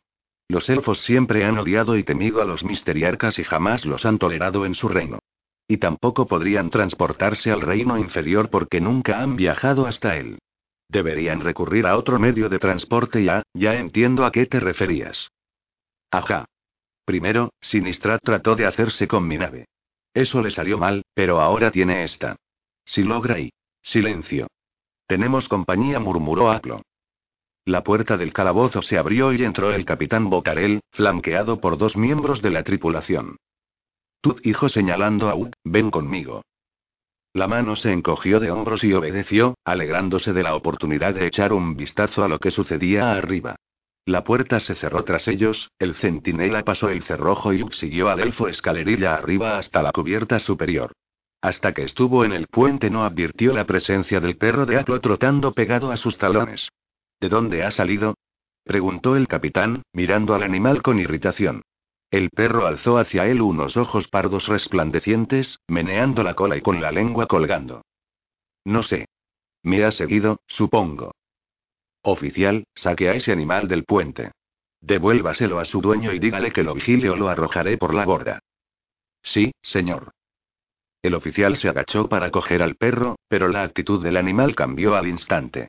Aplastó las orejas y la cola dejó de menearse para iniciar un lento y amenazador movimiento de lado a lado. Sus fauces se abrieron en una mueca feroz y un ronco gruñido surgió de su pecho. Si aprecias esos dedos, parecía decirle al oficial, será mejor que los apartes. El oficial siguió el consejo del perro. Echándose las manos a la espalda, miró a su capitán, temeroso y dubitativo. Perro y probó, el animal alzó ligeramente las orejas y lo miró, sin perder de vista por un instante al oficial, pero dando a entender a Ud que lo consideraba un amigo. Aquí, perro ordenó Ud, chasqueando con torpeza los dedos. El perro volvió la cabeza, como preguntándole si estaba seguro de aquello. Uk chasqueó de nuevo los dedos y el perro, con una sonrisa burlona al desventurado elfo, avanzó hasta Uk, que le dio unas torpes palmaditas. El animal se echó a sus pies. No hará nada. Yo lo vigilo. Capitán, el dragón se acerca, informó un vigía. ¿Un dragón? Uk miró al elfo. Como respuesta, el capitán Botarel señaló en una dirección. Uk se acercó a la portilla y miró. Abriéndose camino por el firmamento, el dragón era apenas visible como un río de plata que fluía entre los témpanos. Un río de plata con dos ojos encarnados, llameantes. ¿Conoces esa especie, humano? Sí. Es un dragón de Azogeu. Hizo una pausa hasta recordar la palabra elfa. Silindistaní. No podemos superarlo en velocidad, comentó Botarel. Fíjate qué rápido es. Tendremos que combatir. Me parece que no replicó. Más bien supongo que vamos a conocer al padre del muchacho. Los elfos sienten un profundo desagrado y una gran desconfianza hacia los dragones. La magia de los hechiceros elfos no podía controlarlos y la conciencia de que los humanos sí podían era como la punzada constante de una muela cariada en la boca de los elfos. Los tripulantes de la nave estaban nerviosos e incómodos en presencia del dragón de azogue que giraba, se retorcía y serpenteaba con su largo cuerpo reluciente en torno a la nave. Los elfos volvían la cabeza constantemente para observar los movimientos de la criatura, o saltaban de alarma cuando la testa del dragón surgía en un lugar que dos segundos antes estaba vacío. Estas reacciones nerviosas parecían divertir al misteriarca, que se hallaba en el puente. Aunque el hechicero era la amabilidad misma, Hug apreció el destello bajo sus párpados sin pestañas y la leve sonrisa que aparecía de vez en cuando en sus labios finos y exangües. Estoy en deuda eterna contigo, capitán Botarel declaró Sinistrat. Mi hijo significa más para mí que todos los tesoros del reino superior. Mirando al muchacho, que se agarraba de su mano y lo miraba con evidente admiración, la sonrisa de Sinistrat se ensanchó. Me alegra haberte sido de utilidad. Como ha explicado el muchacho, ahora somos considerados forajidos por nuestra propia gente. Tenemos que encontrar a las fuerzas rebeldes para unirnos a ellas. Tu hijo nos prometió una recompensa y, Ah, sí. La recibiréis y en abundancia, os lo aseguro. Y tenéis que visitar nuestro encantador reino y conocer a nuestro pueblo. Tenemos tan pocos invitados, que llegamos a cansarnos unos de otros. No es que fomentemos las visitas, añadió Sinistrad con delicadeza, pero esta es una circunstancia especial. Ug miró a Aplo, que había sido conducido al puente con los demás invitados a la llegada de Sinistrad. A la mano le habría gustado mucho tener algún indicio de qué pensaba Aplo de todo aquello. No podían hablar, por supuesto, pero con solo alzar un poco una ceja o con un guiño apresurado, Hugh habría sabido que Aplo tampoco se tragaba aquella fruta endulzada. Pero Aplo miraba a Sinistrad con tal fijeza que cualquiera habría dicho que contaba los poros de la larga nariz del misteriarca. No arriesgaré mi nave volando a través de eso, repuso el capitán Botarel señalando el firmamento con un gesto de cabeza. Danos lo que llevas. La mirada del elfo se fijó en varias joyas refinadas que adornaban los dedos del misteriarca y regresaremos a nuestro reino. Hug habría podido decirle al elfo que estaba malgastando saliva, pues Sinistrad no permitiría bajo ninguna circunstancia que aquella nave escapara de sus manos cubiertas de rubíes y diamantes. No lo hizo. El viaje puede ser algo complicado, pero no imposible y, desde luego, tampoco peligroso. Yo seré vuestro práctico y os guiaré por un paso seguro a través del firmamento. Echó una ojeada al puente y añadió. Sin duda, no negaréis a la tripulación la posibilidad de contemplar las maravillas de nuestro reino, ¿me equivoco? La riqueza y el esplendor legendarios del reino superior, convertidos en reales gracias a la visión de las joyas que el hechicero lucía con tan despreocupada gracia, avivaron una llama que consumió el temor y el sentido común de los tripulantes. Así lo advirtió Hugh en su mirada y sintió una fría lástima por el capitán Elfo, que sabía que se estaba metiendo en una telaraña pero no podía hacer nada por evitarlo. Si daba la orden de abandonar el lugar y regresar a casa, sería él solo quien volvería ahí, y de mala manera, boca abajo a través de mencas y mencas de cielo vacío. Está bien, asintió el con displicencia. Los vítores de la tripulación se apagaron ante la mirada furibunda del capitán. ¿Puedo montar contigo en el dragón, padre? Preguntó Vane. Claro, hijo mío. Sinistrat pasó la mano por el cabello dorado del chiquillo. Y ahora, aunque me gustaría quedarme y seguir hablando con todos vosotros, en especial con mi nuevo amigo Limbeki Sinistra dedicó una reverencia al Jet, que inclinó torpemente la cabeza en respuesta, mi esposa aguarda con gran impaciencia para ver a su hijo. Mujeres. Qué deliciosas criaturitas. Se volvió hacia el capitán y añadió. No he pilotado nunca una nave, pero se me ocurre que el principal problema que podéis encontrar en la travesía del firmamento será la formación de hielo en las alas. Sin embargo, estoy seguro de que este experimentado y capaz colega saludó con otra reverencia al brujo de a bordo, que le devolvió la cortesía con respeto, y también con cierta prevención, sabrá hundirlo. Sinistrat pasó el brazo en torno a los hombros de su hijo y se dispuso a marcharse, utilizando la magia para transportar al chiquillo la corta distancia de regreso al dragón. Los cuerpos de padre e hijo se habían desvanecido ya casi por completo cuando el misteriarca se detuvo y clavó una mirada de acero en los ojos del capitán. Sigue el camino del dragón, murmuró. Exactamente. Tras esto, desapareció. Entonces, ¿qué piensas de él? Preguntó Ugaaplo en un murmullo mientras ambos hombres, junto con el perro, Alfred y Limbeck, eran conducidos de regreso al calabozo. ¿Del hechicero? ¿De quién, si no? Ah. Es poderoso, afirmó Aglo, encogiéndose de hombros. Pero no tanto como esperaba. Ug soltó un gruñido, pues había encontrado intimidadora Sinistrad. ¿Y qué esperabas encontrar, un sartán? Aplo estudió intensamente a Ug y comprendió que era una broma. Sí respondió con una sonrisa. Capítulo 47. El firmamento. La Carfason avanzó entre los témpanos de hielo, dejando a su paso una estela de cristales brillantes que se arremolinaban y centelleaban.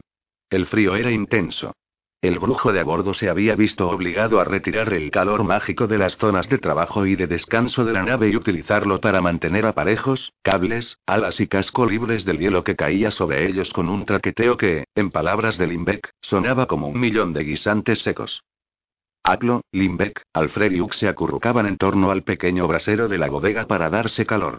El perro se había enroscado a sus pies, con el hocico bajo la cola de tupido pelaje, y dormía profundamente. Ninguno de los cuatro decía palabra. Limbeck estaba demasiado asombrado ante las cosas que había contemplado y las que esperaba presenciar. En cuanto a Aplo, nadie podía saber qué le rondaba por la cabeza. Hugh estaba meditando sus opciones. El asesinato está descartado. Ningún asesino que valga a lo que Suraga aceptaría el encargo de matar a un hechicero, y mucho menos a un misteriarca. Ese Sinistrad es poderoso. ¿Qué digo, poderoso? Ese hombre es el poder mismo. Vibra con él como un pararrayos bajo una tormenta. Ah. Si pudiera descubrir por qué me quiere ahora, cuando hace un tiempo intentó matarme y por qué, de pronto, soy tan valioso. ¿Por qué me has hecho traer a Ud, padre? El dragón de Azogue se abría paso entre los témpanos de hielo moviéndose con inusual lentitud, pues Sinistrad retenía su marcha para que la nave elfa pudiera seguirlos. Aquel avance calmoso irritaba al dragón, al cual, además, le habría encantado engullir como cena a las criaturas de delicioso aroma que viajaban a bordo. Pero la bestia sabía que no debía desafiar a Sinistrad. Los dos habían librado numerosas batallas mágicas con anterioridad y la gorgona siempre había perdido, por lo que sentía hacia el hechicero una mezcla de odio y de rencoroso respeto. Tal vez necesite a ese uglamano, hijo. Al fin y al cabo es un piloto. Pero si ya tenemos uno. El capitán Elfo. Mi querido muchacho, te queda mucho que aprender, de modo que empezaré a enseñarte ahora mismo. No confíes nunca en los elfos. Aunque su inteligencia es igual a la de los humanos, tienen unas vidas más largas y tienden a superarlos en sabiduría. En los tiempos antiguos, los elfos constituían una raza noble y los humanos, como suelen afirmar esos elfos con aire de burlona superioridad, eran poco más que animales en comparación con ellos.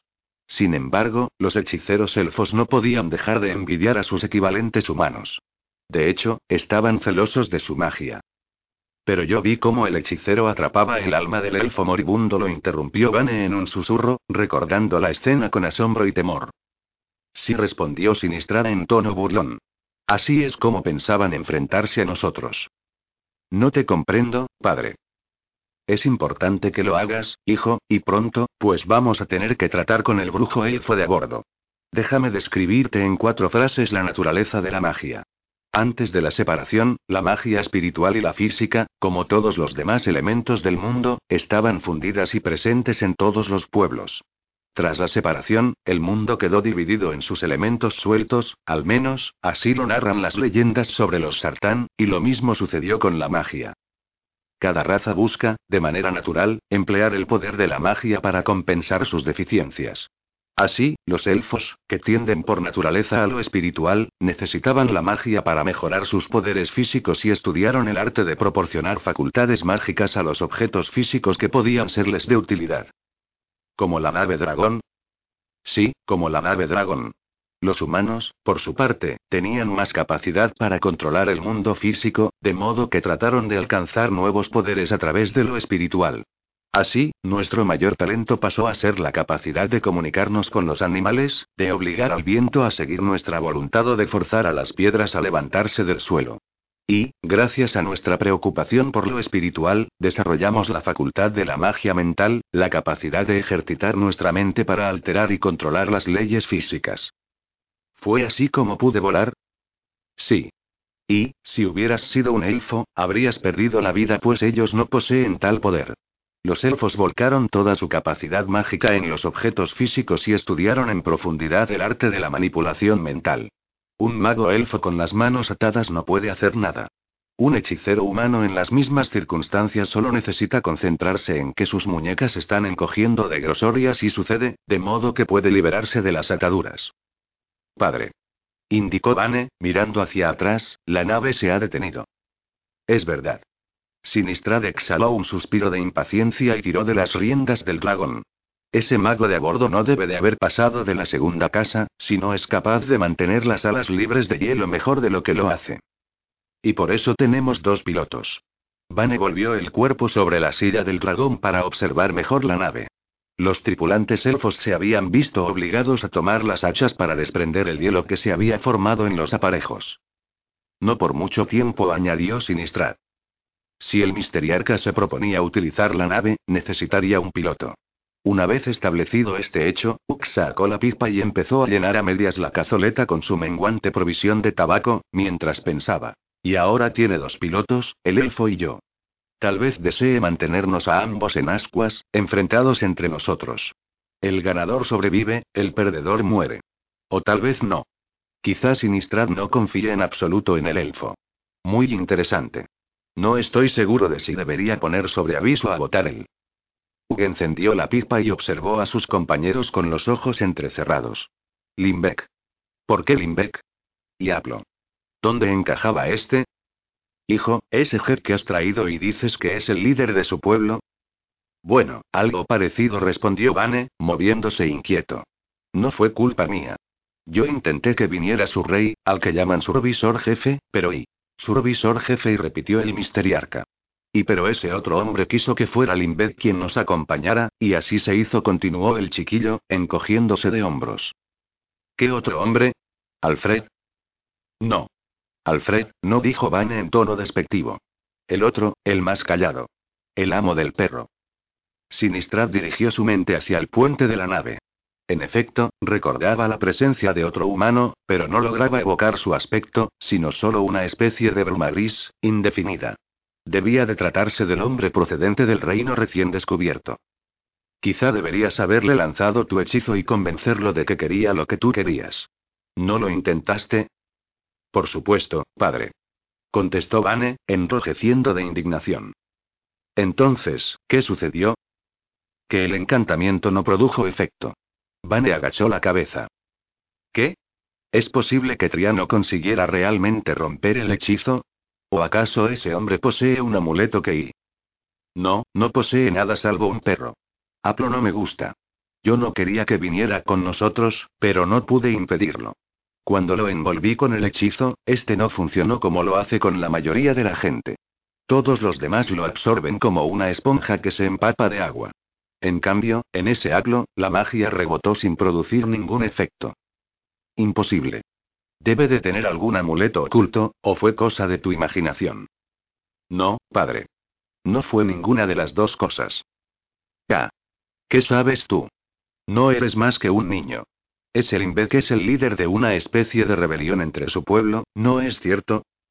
Vane, aún con la cabeza gacha y un gesto enfurruñado en los labios, se negó a contestar. Sinistrad obligó al dragón a detenerse. La nave avanzaba pesadamente tras ellos, rozando con la punta de las alas los témpanos de hielo que podían romper el casco en pedazos. Volviéndose en la silla de montar, el misteriarca agarró con una mano la barbilla de su hijo y lo obligó a levantar la cabeza. La presión de los dedos era dolorosa y a Vane se le llenaron los ojos de lágrimas. Responderás con prontitud a todas las preguntas que te haga. Obedecerás mis mandatos sin replicar ni protestar. Me tratarás con respeto en todo momento. No te culpo de que ahora no lo hagas, pues has vivido entre gente que no hacía nada por imponer ese respeto, que no era merecedor de él. Pero esto ha cambiado. Ahora estás con tu padre. No lo olvides nunca. No musitó Vane. No, ¿qué? La presión de los dedos aumentó. No, padre. Respondió Vane. Satisfecho, Sinistrad soltó al muchacho y lo recompensó con una ligera mueca en sus labios finos y exangües. Volviendo la cabeza, ordenó al dragón que reanudara la marcha. Los dedos del hechicero dejaron unas marcas blancas en las mejillas del muchacho y unas manchas rojizas en sus mandíbulas. Vane, callado y pensativo, se pasó la mano por ellas tratando de aliviar el dolor. No había derramado ninguna lágrima y se obligó a engullir las que tenía en la garganta al tiempo que secaba con un acelerado parpaleo las que le acudían a los ojos. Ahora, responde a mi pregunta. ¿Es el que es el líder de una rebelión, sí o no? Sí, padre. Entonces, puede sernos útil. Al menos, nos proporcionará información sobre la máquina. Yo he hecho dibujos de esa máquina, padre. ¿De veras? Sinistrad volvió la mirada hacia él. ¿Buenos croquis? No, no los saques ahora. Podría llevárselos el viento. Ya los estudiaré cuando lleguemos a casa.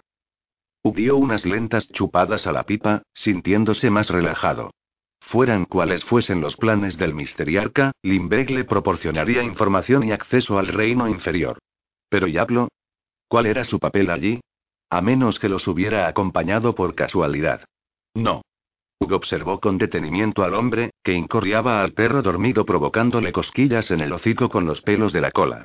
El perro estornudó, se despertó, buscó con aire irritado la presunta mosca que lo estaba molestando y, al no encontrarla, volvió a dormirse. Hugh evocó su encarcelamiento en Dreblin y el profundo sobresalto que había experimentado al ver a Aplo de pie junto a los barrotes. No, Hugh no podía imaginar a Aplo haciendo algo por casualidad. Así pues, estaba allí con algún propósito. ¿Pero cuál? La mano volvió la mirada hacia Alfred. El chambelán tenía la vista fija en el vacío y su expresión era la de quien sufre una pesadilla despierto. ¿Qué le había sucedido en el reino inferior?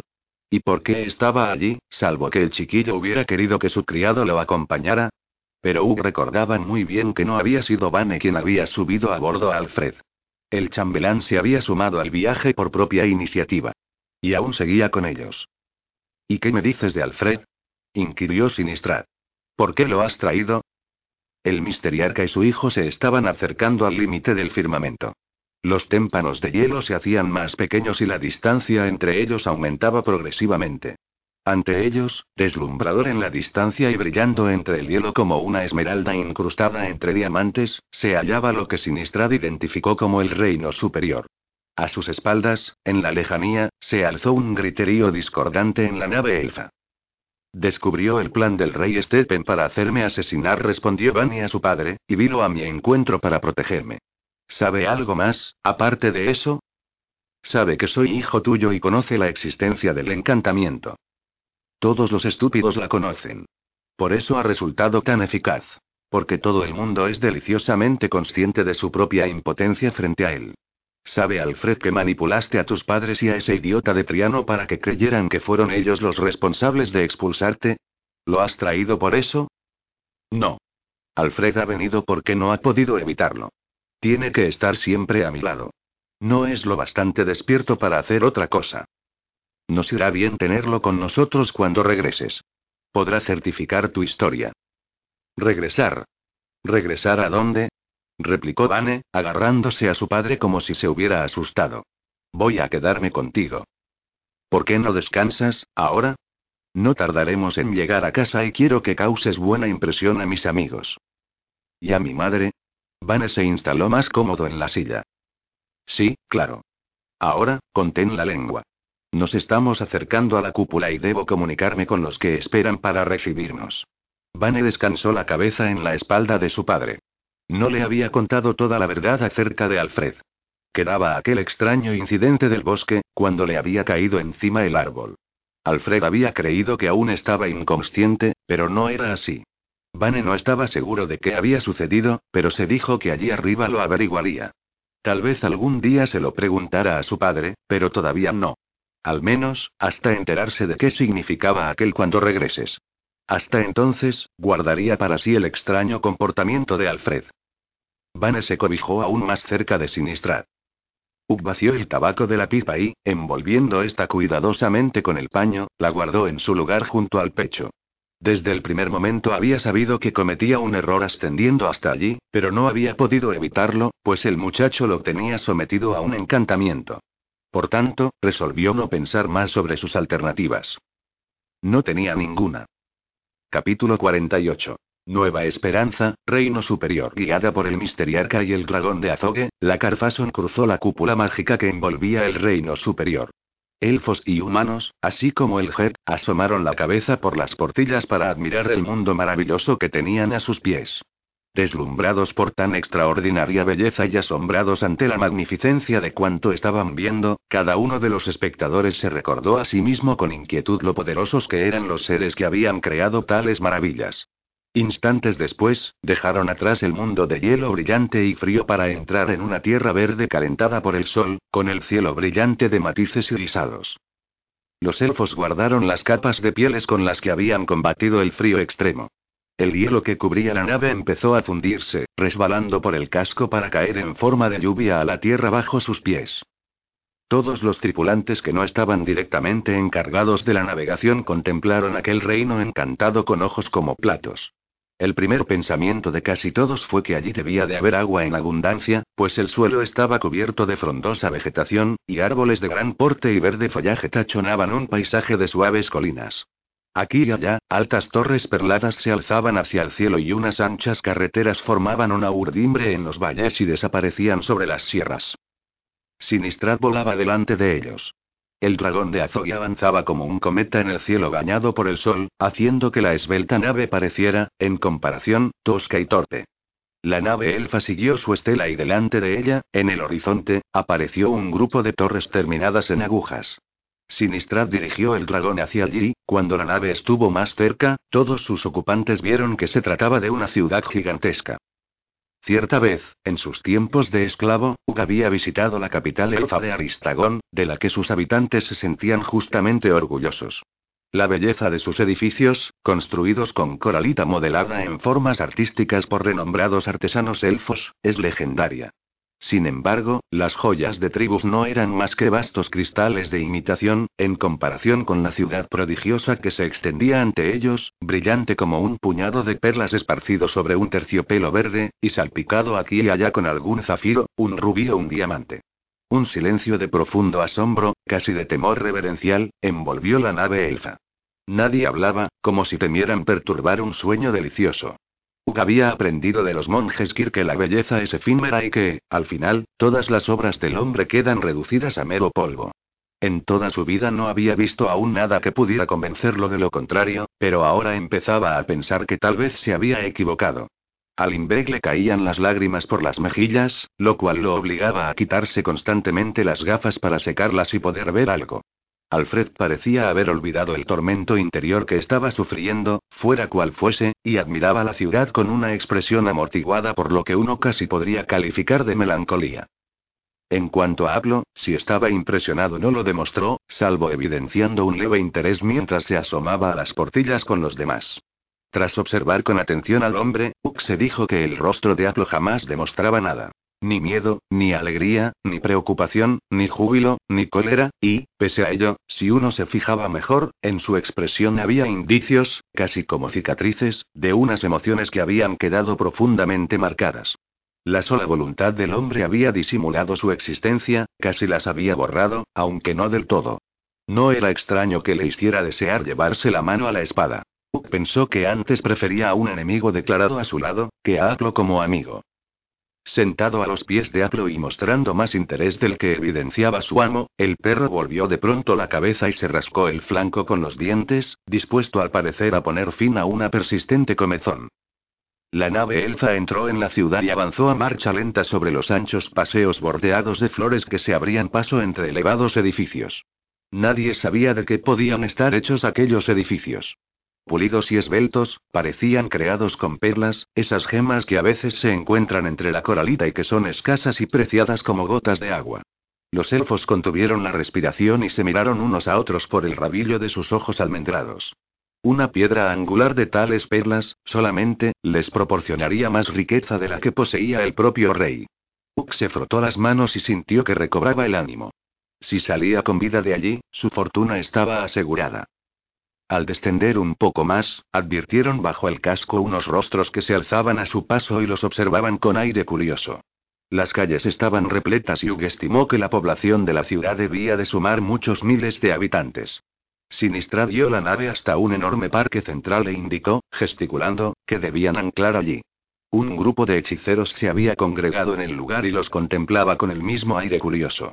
Aunque ninguno de los magos había visto nunca un artilugio mecánico como la nave, no tardaron en coger los cabos que los elfos arrojaban por la borda y atarlos a diversos árboles. El capitán Botarel hizo que la nave dragón plegara las alas casi por completo, de modo que bastara un mínimo de magia para mantenerla a flote. Hugh y sus compañeros fueron conducidos al puente, donde llegaron en el mismo momento en que hacían acto de presencia Sinistrad y Vane, que parecieron surgir del aire. El misteriarca efectuó un respetuoso saludo al capitán. Confío en que el viaje no haya sido demasiado difícil y tu nave no haya sufrido daños importantes con el hielo. Poca cosa, gracias, replicó el capitán Bocarel, correspondiéndole con otra reverencia. Sin duda, podremos reparar los daños que hayamos podido sufrir. A mi pueblo y a mí nos complacerá mucho proveeros del material necesario. Malera, cuerda y... Te lo agradezco, pero no será necesario. Estamos habituados a arreglárnoslas con lo que tenemos. Era evidente que la belleza de aquel reino y toda su riqueza no habían cegado a Botarel. Estaban en tierra extraña, entre una raza enemiga. Aún cada vez le caía mejor aquel elfo. No era preciso advertirle del peligro que corría. Sinistrad no pareció ofenderse. Con un rictus sonriente en los labios, añadió que esperaba que la tripulación desembarcaría y aceptaría disfrutar de los placeres de la ciudad y propuso que algunos de sus hombres subieran a bordo para ocuparse de los esclavos. Gracias. Tal vez yo mismo y alguno de mis oficiales aceptemos tu invitación más tarde. De momento, tenemos trabajo que hacer. Y no querría cargar sobre tus hombros la responsabilidad de nuestros esclavos. Dio la impresión que Sinistrad, de haberlas tenido, habría levantado las cejas. Lo cierto fue que las arrugas de su frente se alzaron ligeramente, pero no dijo nada y se limitó a inclinar la cabeza en gesto de asentimiento. Su sonrisa se hizo más marcada y siniestra. Si quisiera, podría adueñarme de la nave en un abrir y cerrar de ojos, decía aquella sonrisa. El capitán Botarel hizo otra reverencia y también él sonrió. La mirada del misteriarca abarcó a Ud, Limbeth y Alfred. Pareció que se detenía un poco más en Aplo y entre sus ojos se hizo visible la ligera arruga de su expresión pensativa. Aplo respondió a la inspección con su aire tranquilo e impasible, y la arruga desapareció. Espero, capitán, que no pondrás objeciones a que conduzca a tus pasajeros ante mi esposa y se queden como invitados en mi casa. Les estamos muy reconocidos por salvarle la vida a nuestro único hijo.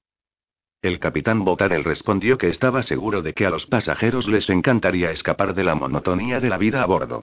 Up, leyendo entre líneas, adivinó que el elfo se alegraba de librarse de ellos.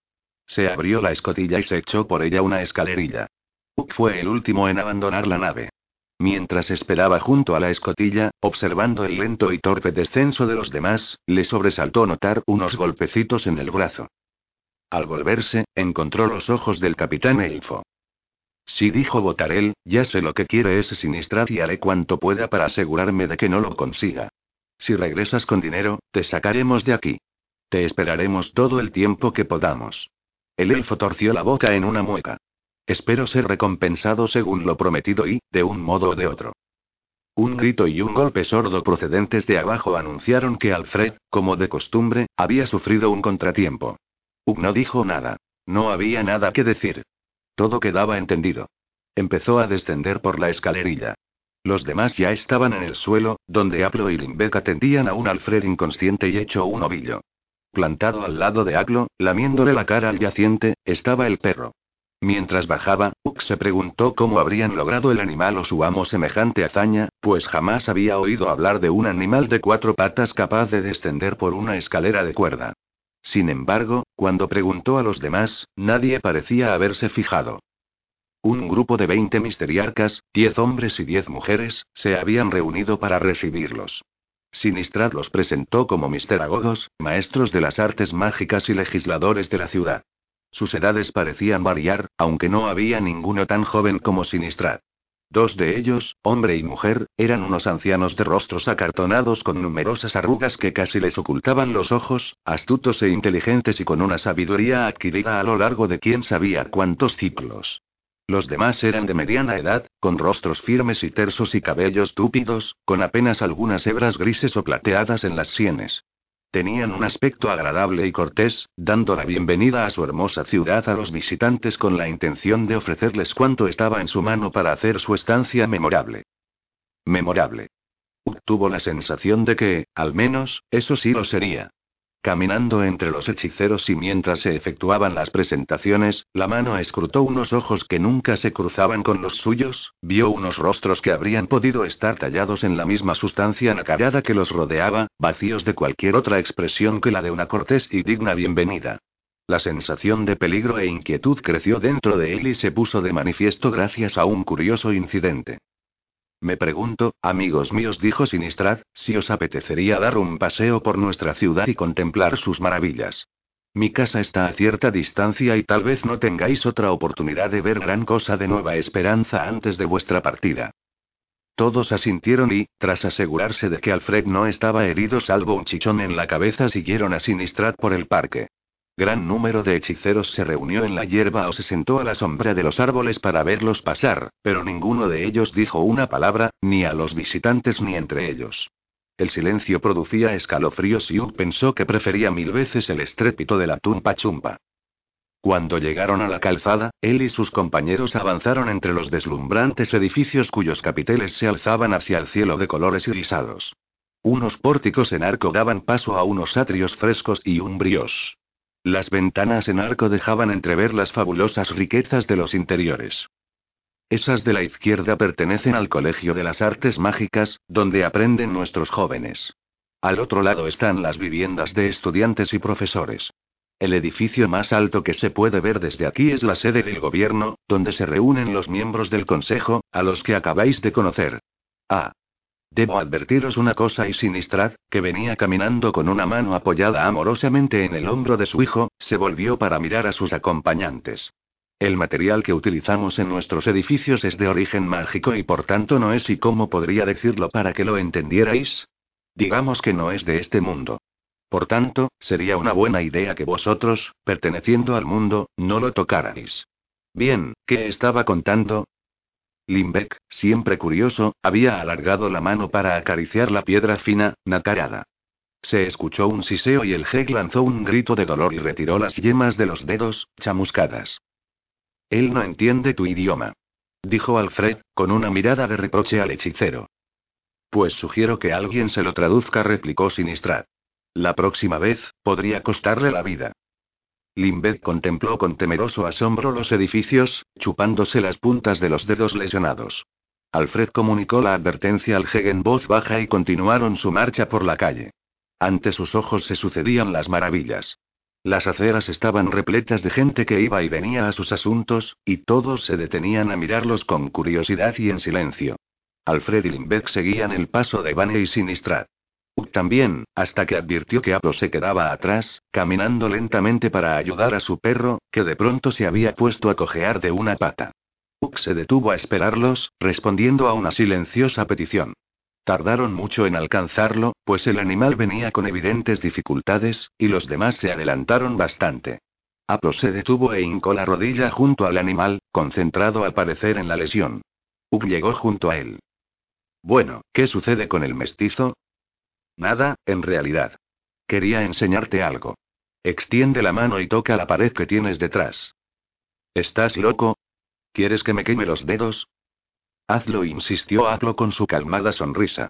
El perro también sonrió a Ugg como si compartiese un secreto maravilloso. No te pasará nada. Sintiéndose como un chico que no puede resistirse a un reto aunque sabe que solo va a buscarse problemas, Ugg alargó cautelosamente el brazo hacia la pared de brillo perlado. Se encogió, esperando el dolor, cuando sus dedos tocaron la superficie, pero no notó nada. Absolutamente nada. Su mano atravesó por completo la piedra. El edificio no era más sólido que una nube. ¿Qué? Un espejismo, dijo Aglo, dando unas palmaditas en el flanco al perro. Vamos, el hechicero nos busca. Una espina en la pata. Le gritó a Sinistrat. Ya la he extraído. El perro se pondrá bien enseguida. Sinistrad los observó con aire suspicaz, preguntándose tal vez dónde había podido el perro pisar una espina en plena ciudad. Sin embargo, continuó adelante aunque pareció que su encomio de las maravillas de Nueva Esperanza era un poco forzado, con unas descripciones algo teñidas de mordacidad. Up, desconcertado, dio un ligero codazo a Aplo.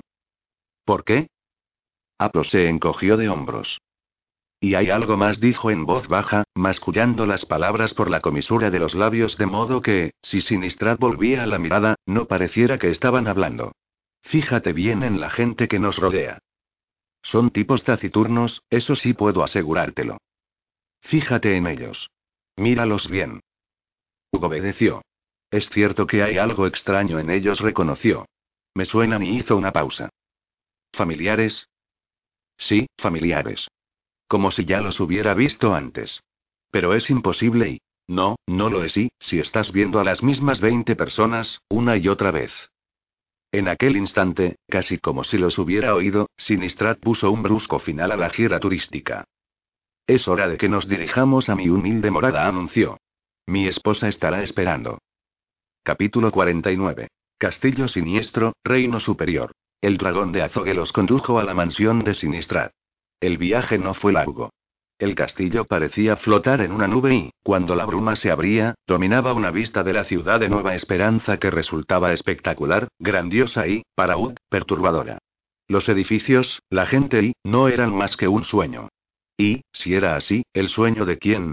¿Y por qué eran invitados no, forzados a compartirlo? Lo primero que hizo Ug al entrar en el castillo fue echar una mirada a hurtadillas a los muros. Advirtió que Aplo hacía lo mismo e intercambiaron una mirada. El castillo, al menos, era sólido. Era real. Y la mujer que descendía la escalinata y, lo era también. Ah. Ya estás aquí, querida.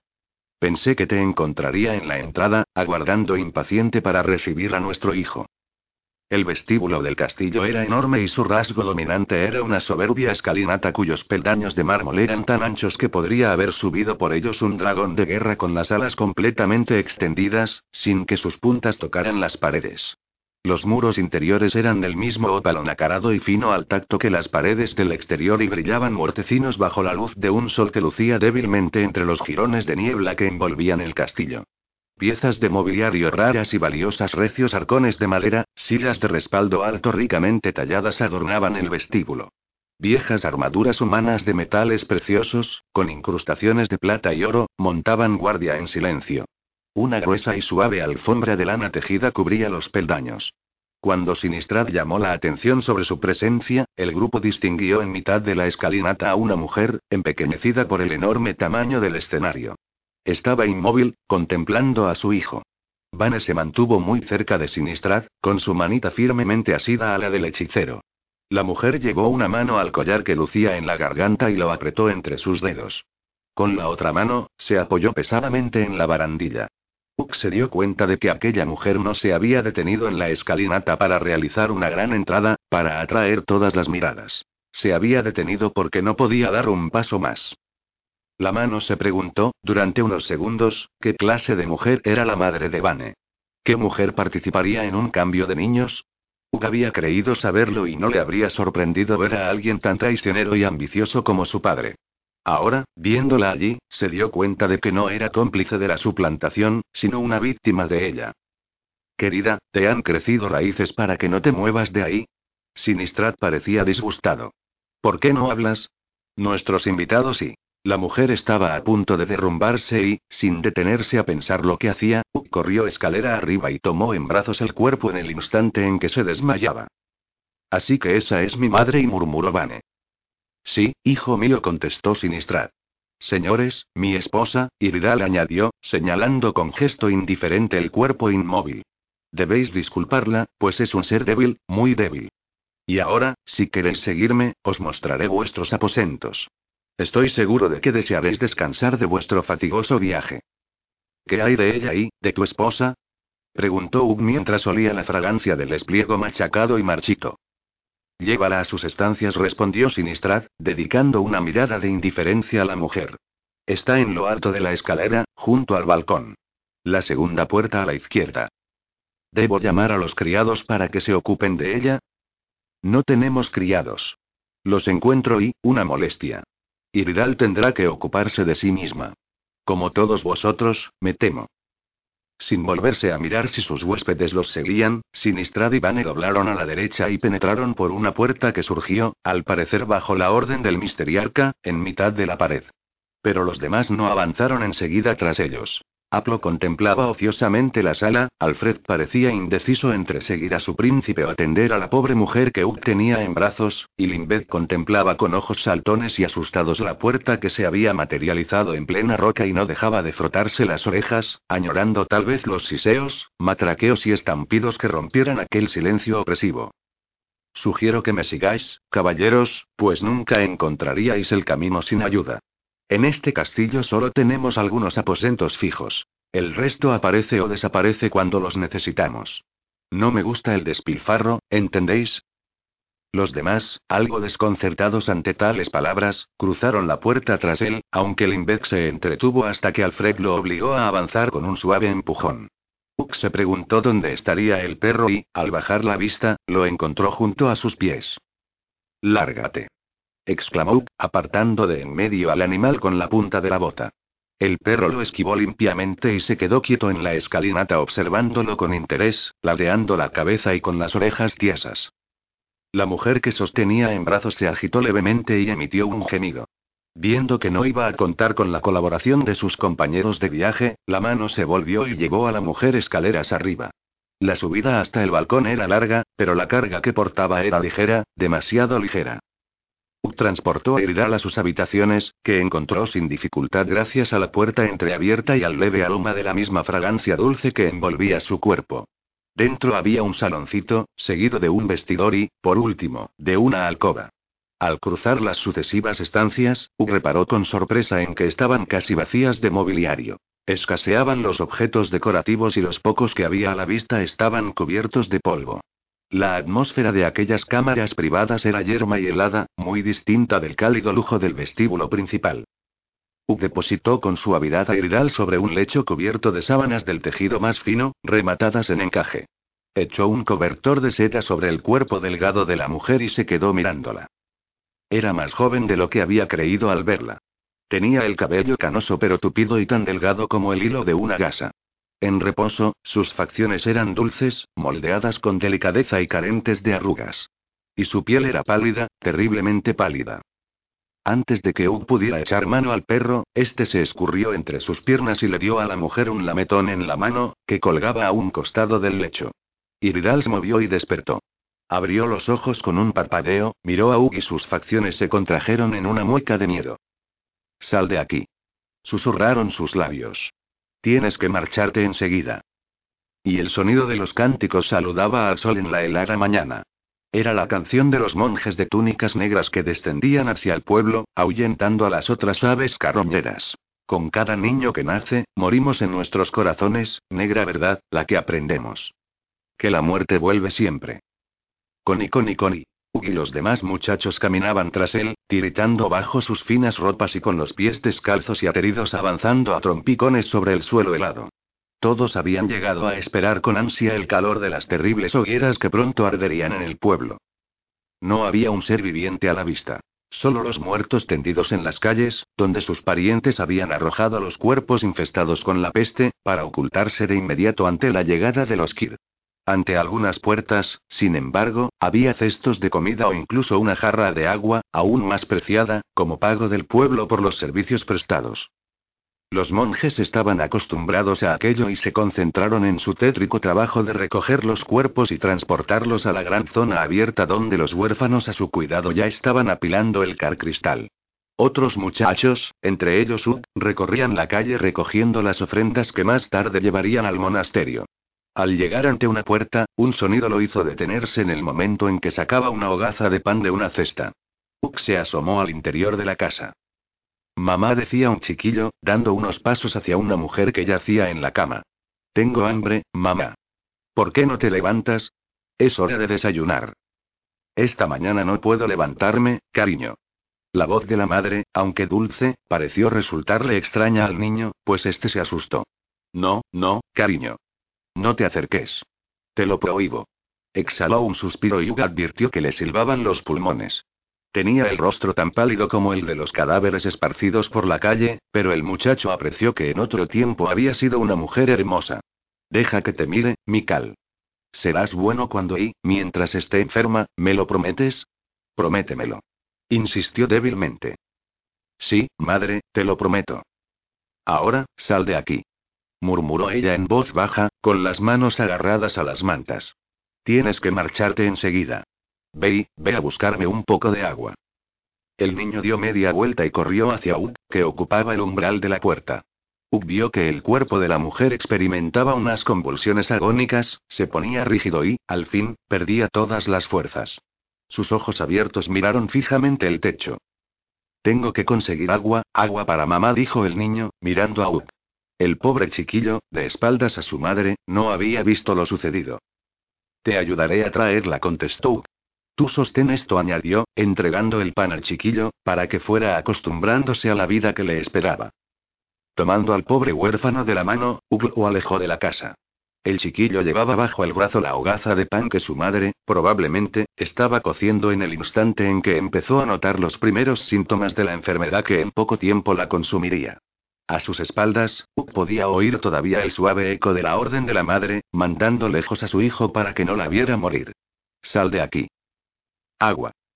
tomó una jarra y sirvió un vaso. Iridal no volvió la vista, sino que la mantuvo fija en el hombre. Tú. Su voz era suave y susurrante. Tú eres uno y, uno de los que y, han venido con mi hijo, ¿verdad? Uga sintió. La mujer se levantó, incorporándose a medias en el lecho y apoyándose en un brazo. Su cara estaba pálida y en sus ojos había un brillo febril. Vete. Repitió con voz trémula y ronca. Corres un peligro terrible. Abandona esta casa enseguida. Sus ojos. Hugh estaba hipnotizado por aquellos ojos grandes y hundidos que mostraban todos los colores del arco iris, como unos prismas brillantes en torno a unas pupilas negras que se movían y cambiaban al incidir en ellas la luz. ¿Me has oído? preguntó Iridal. En realidad, Hugh no le había prestado atención. Algo acerca de un peligro, le pareció recordar. Toma, bebe esto, respondió, pues, acercándole el vaso. Y Vidal, airada, lo apartó de un golpe. El vaso se estrelló contra el suelo y derramó su contenido sobre las losas de piedra. ¿Crees que quiero tener también vuestras vidas en mis manos? Háblame de ese peligro, entonces. ¿Por qué debemos irnos? Pero la mujer se hundió de nuevo entre los almohadones y no le respondió. Al acercarse a ella, Hugo observó que estaba temblando de miedo. ¿Qué peligro? Insistió, y se agachó para recoger los fragmentos de cristal, sin dejar de observarla. La mujer movió la cabeza en un gesto frenético de negativa y sus ojos recorrieron la estancia. No. Ya he hablado suficiente, quizá demasiado. Mi esposo tiene ojos en todas partes y sus oídos siempre están atentos.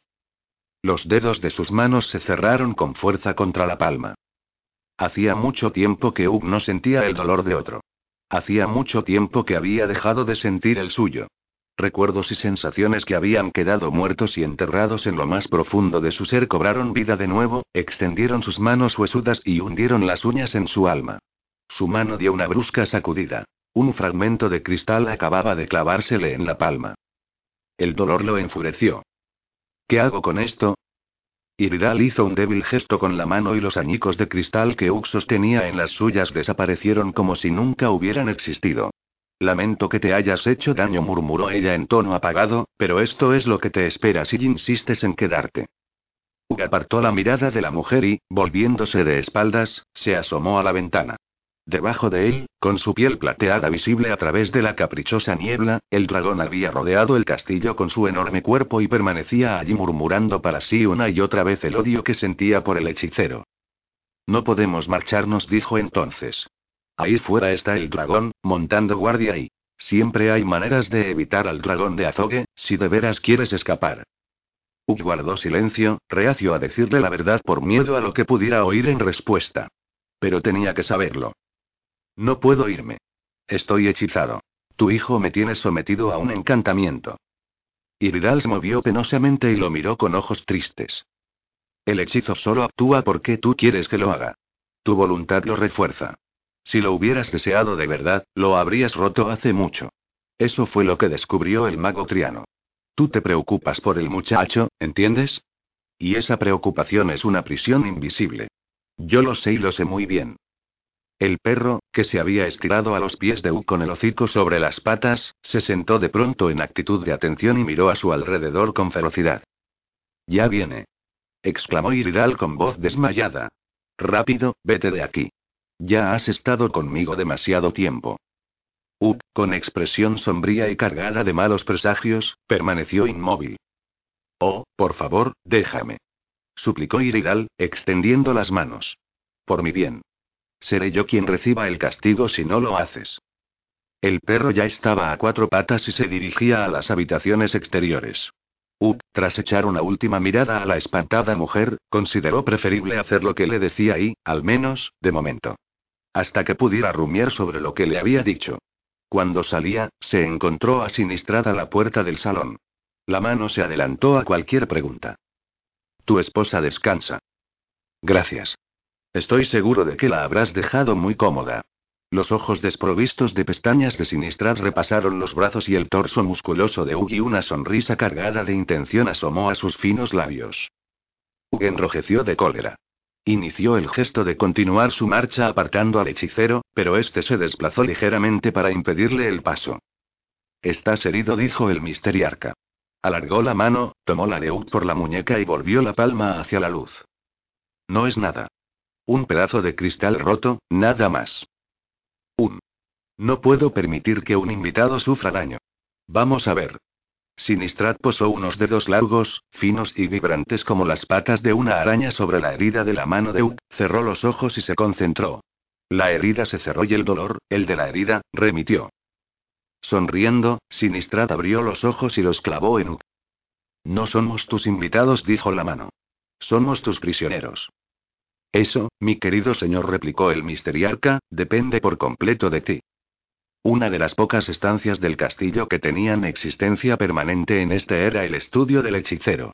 Su ubicación, en relación con las demás salas de la mansión, cambiaba constantemente según el humor o las necesidades de Sinistrad. Aquel día se hallaba en la parte superior del castillo y sus cortinas abiertas permitían el paso de los últimos rayos de Solaris antes de que los señores de la noche apagaran la vela de la luz diurna.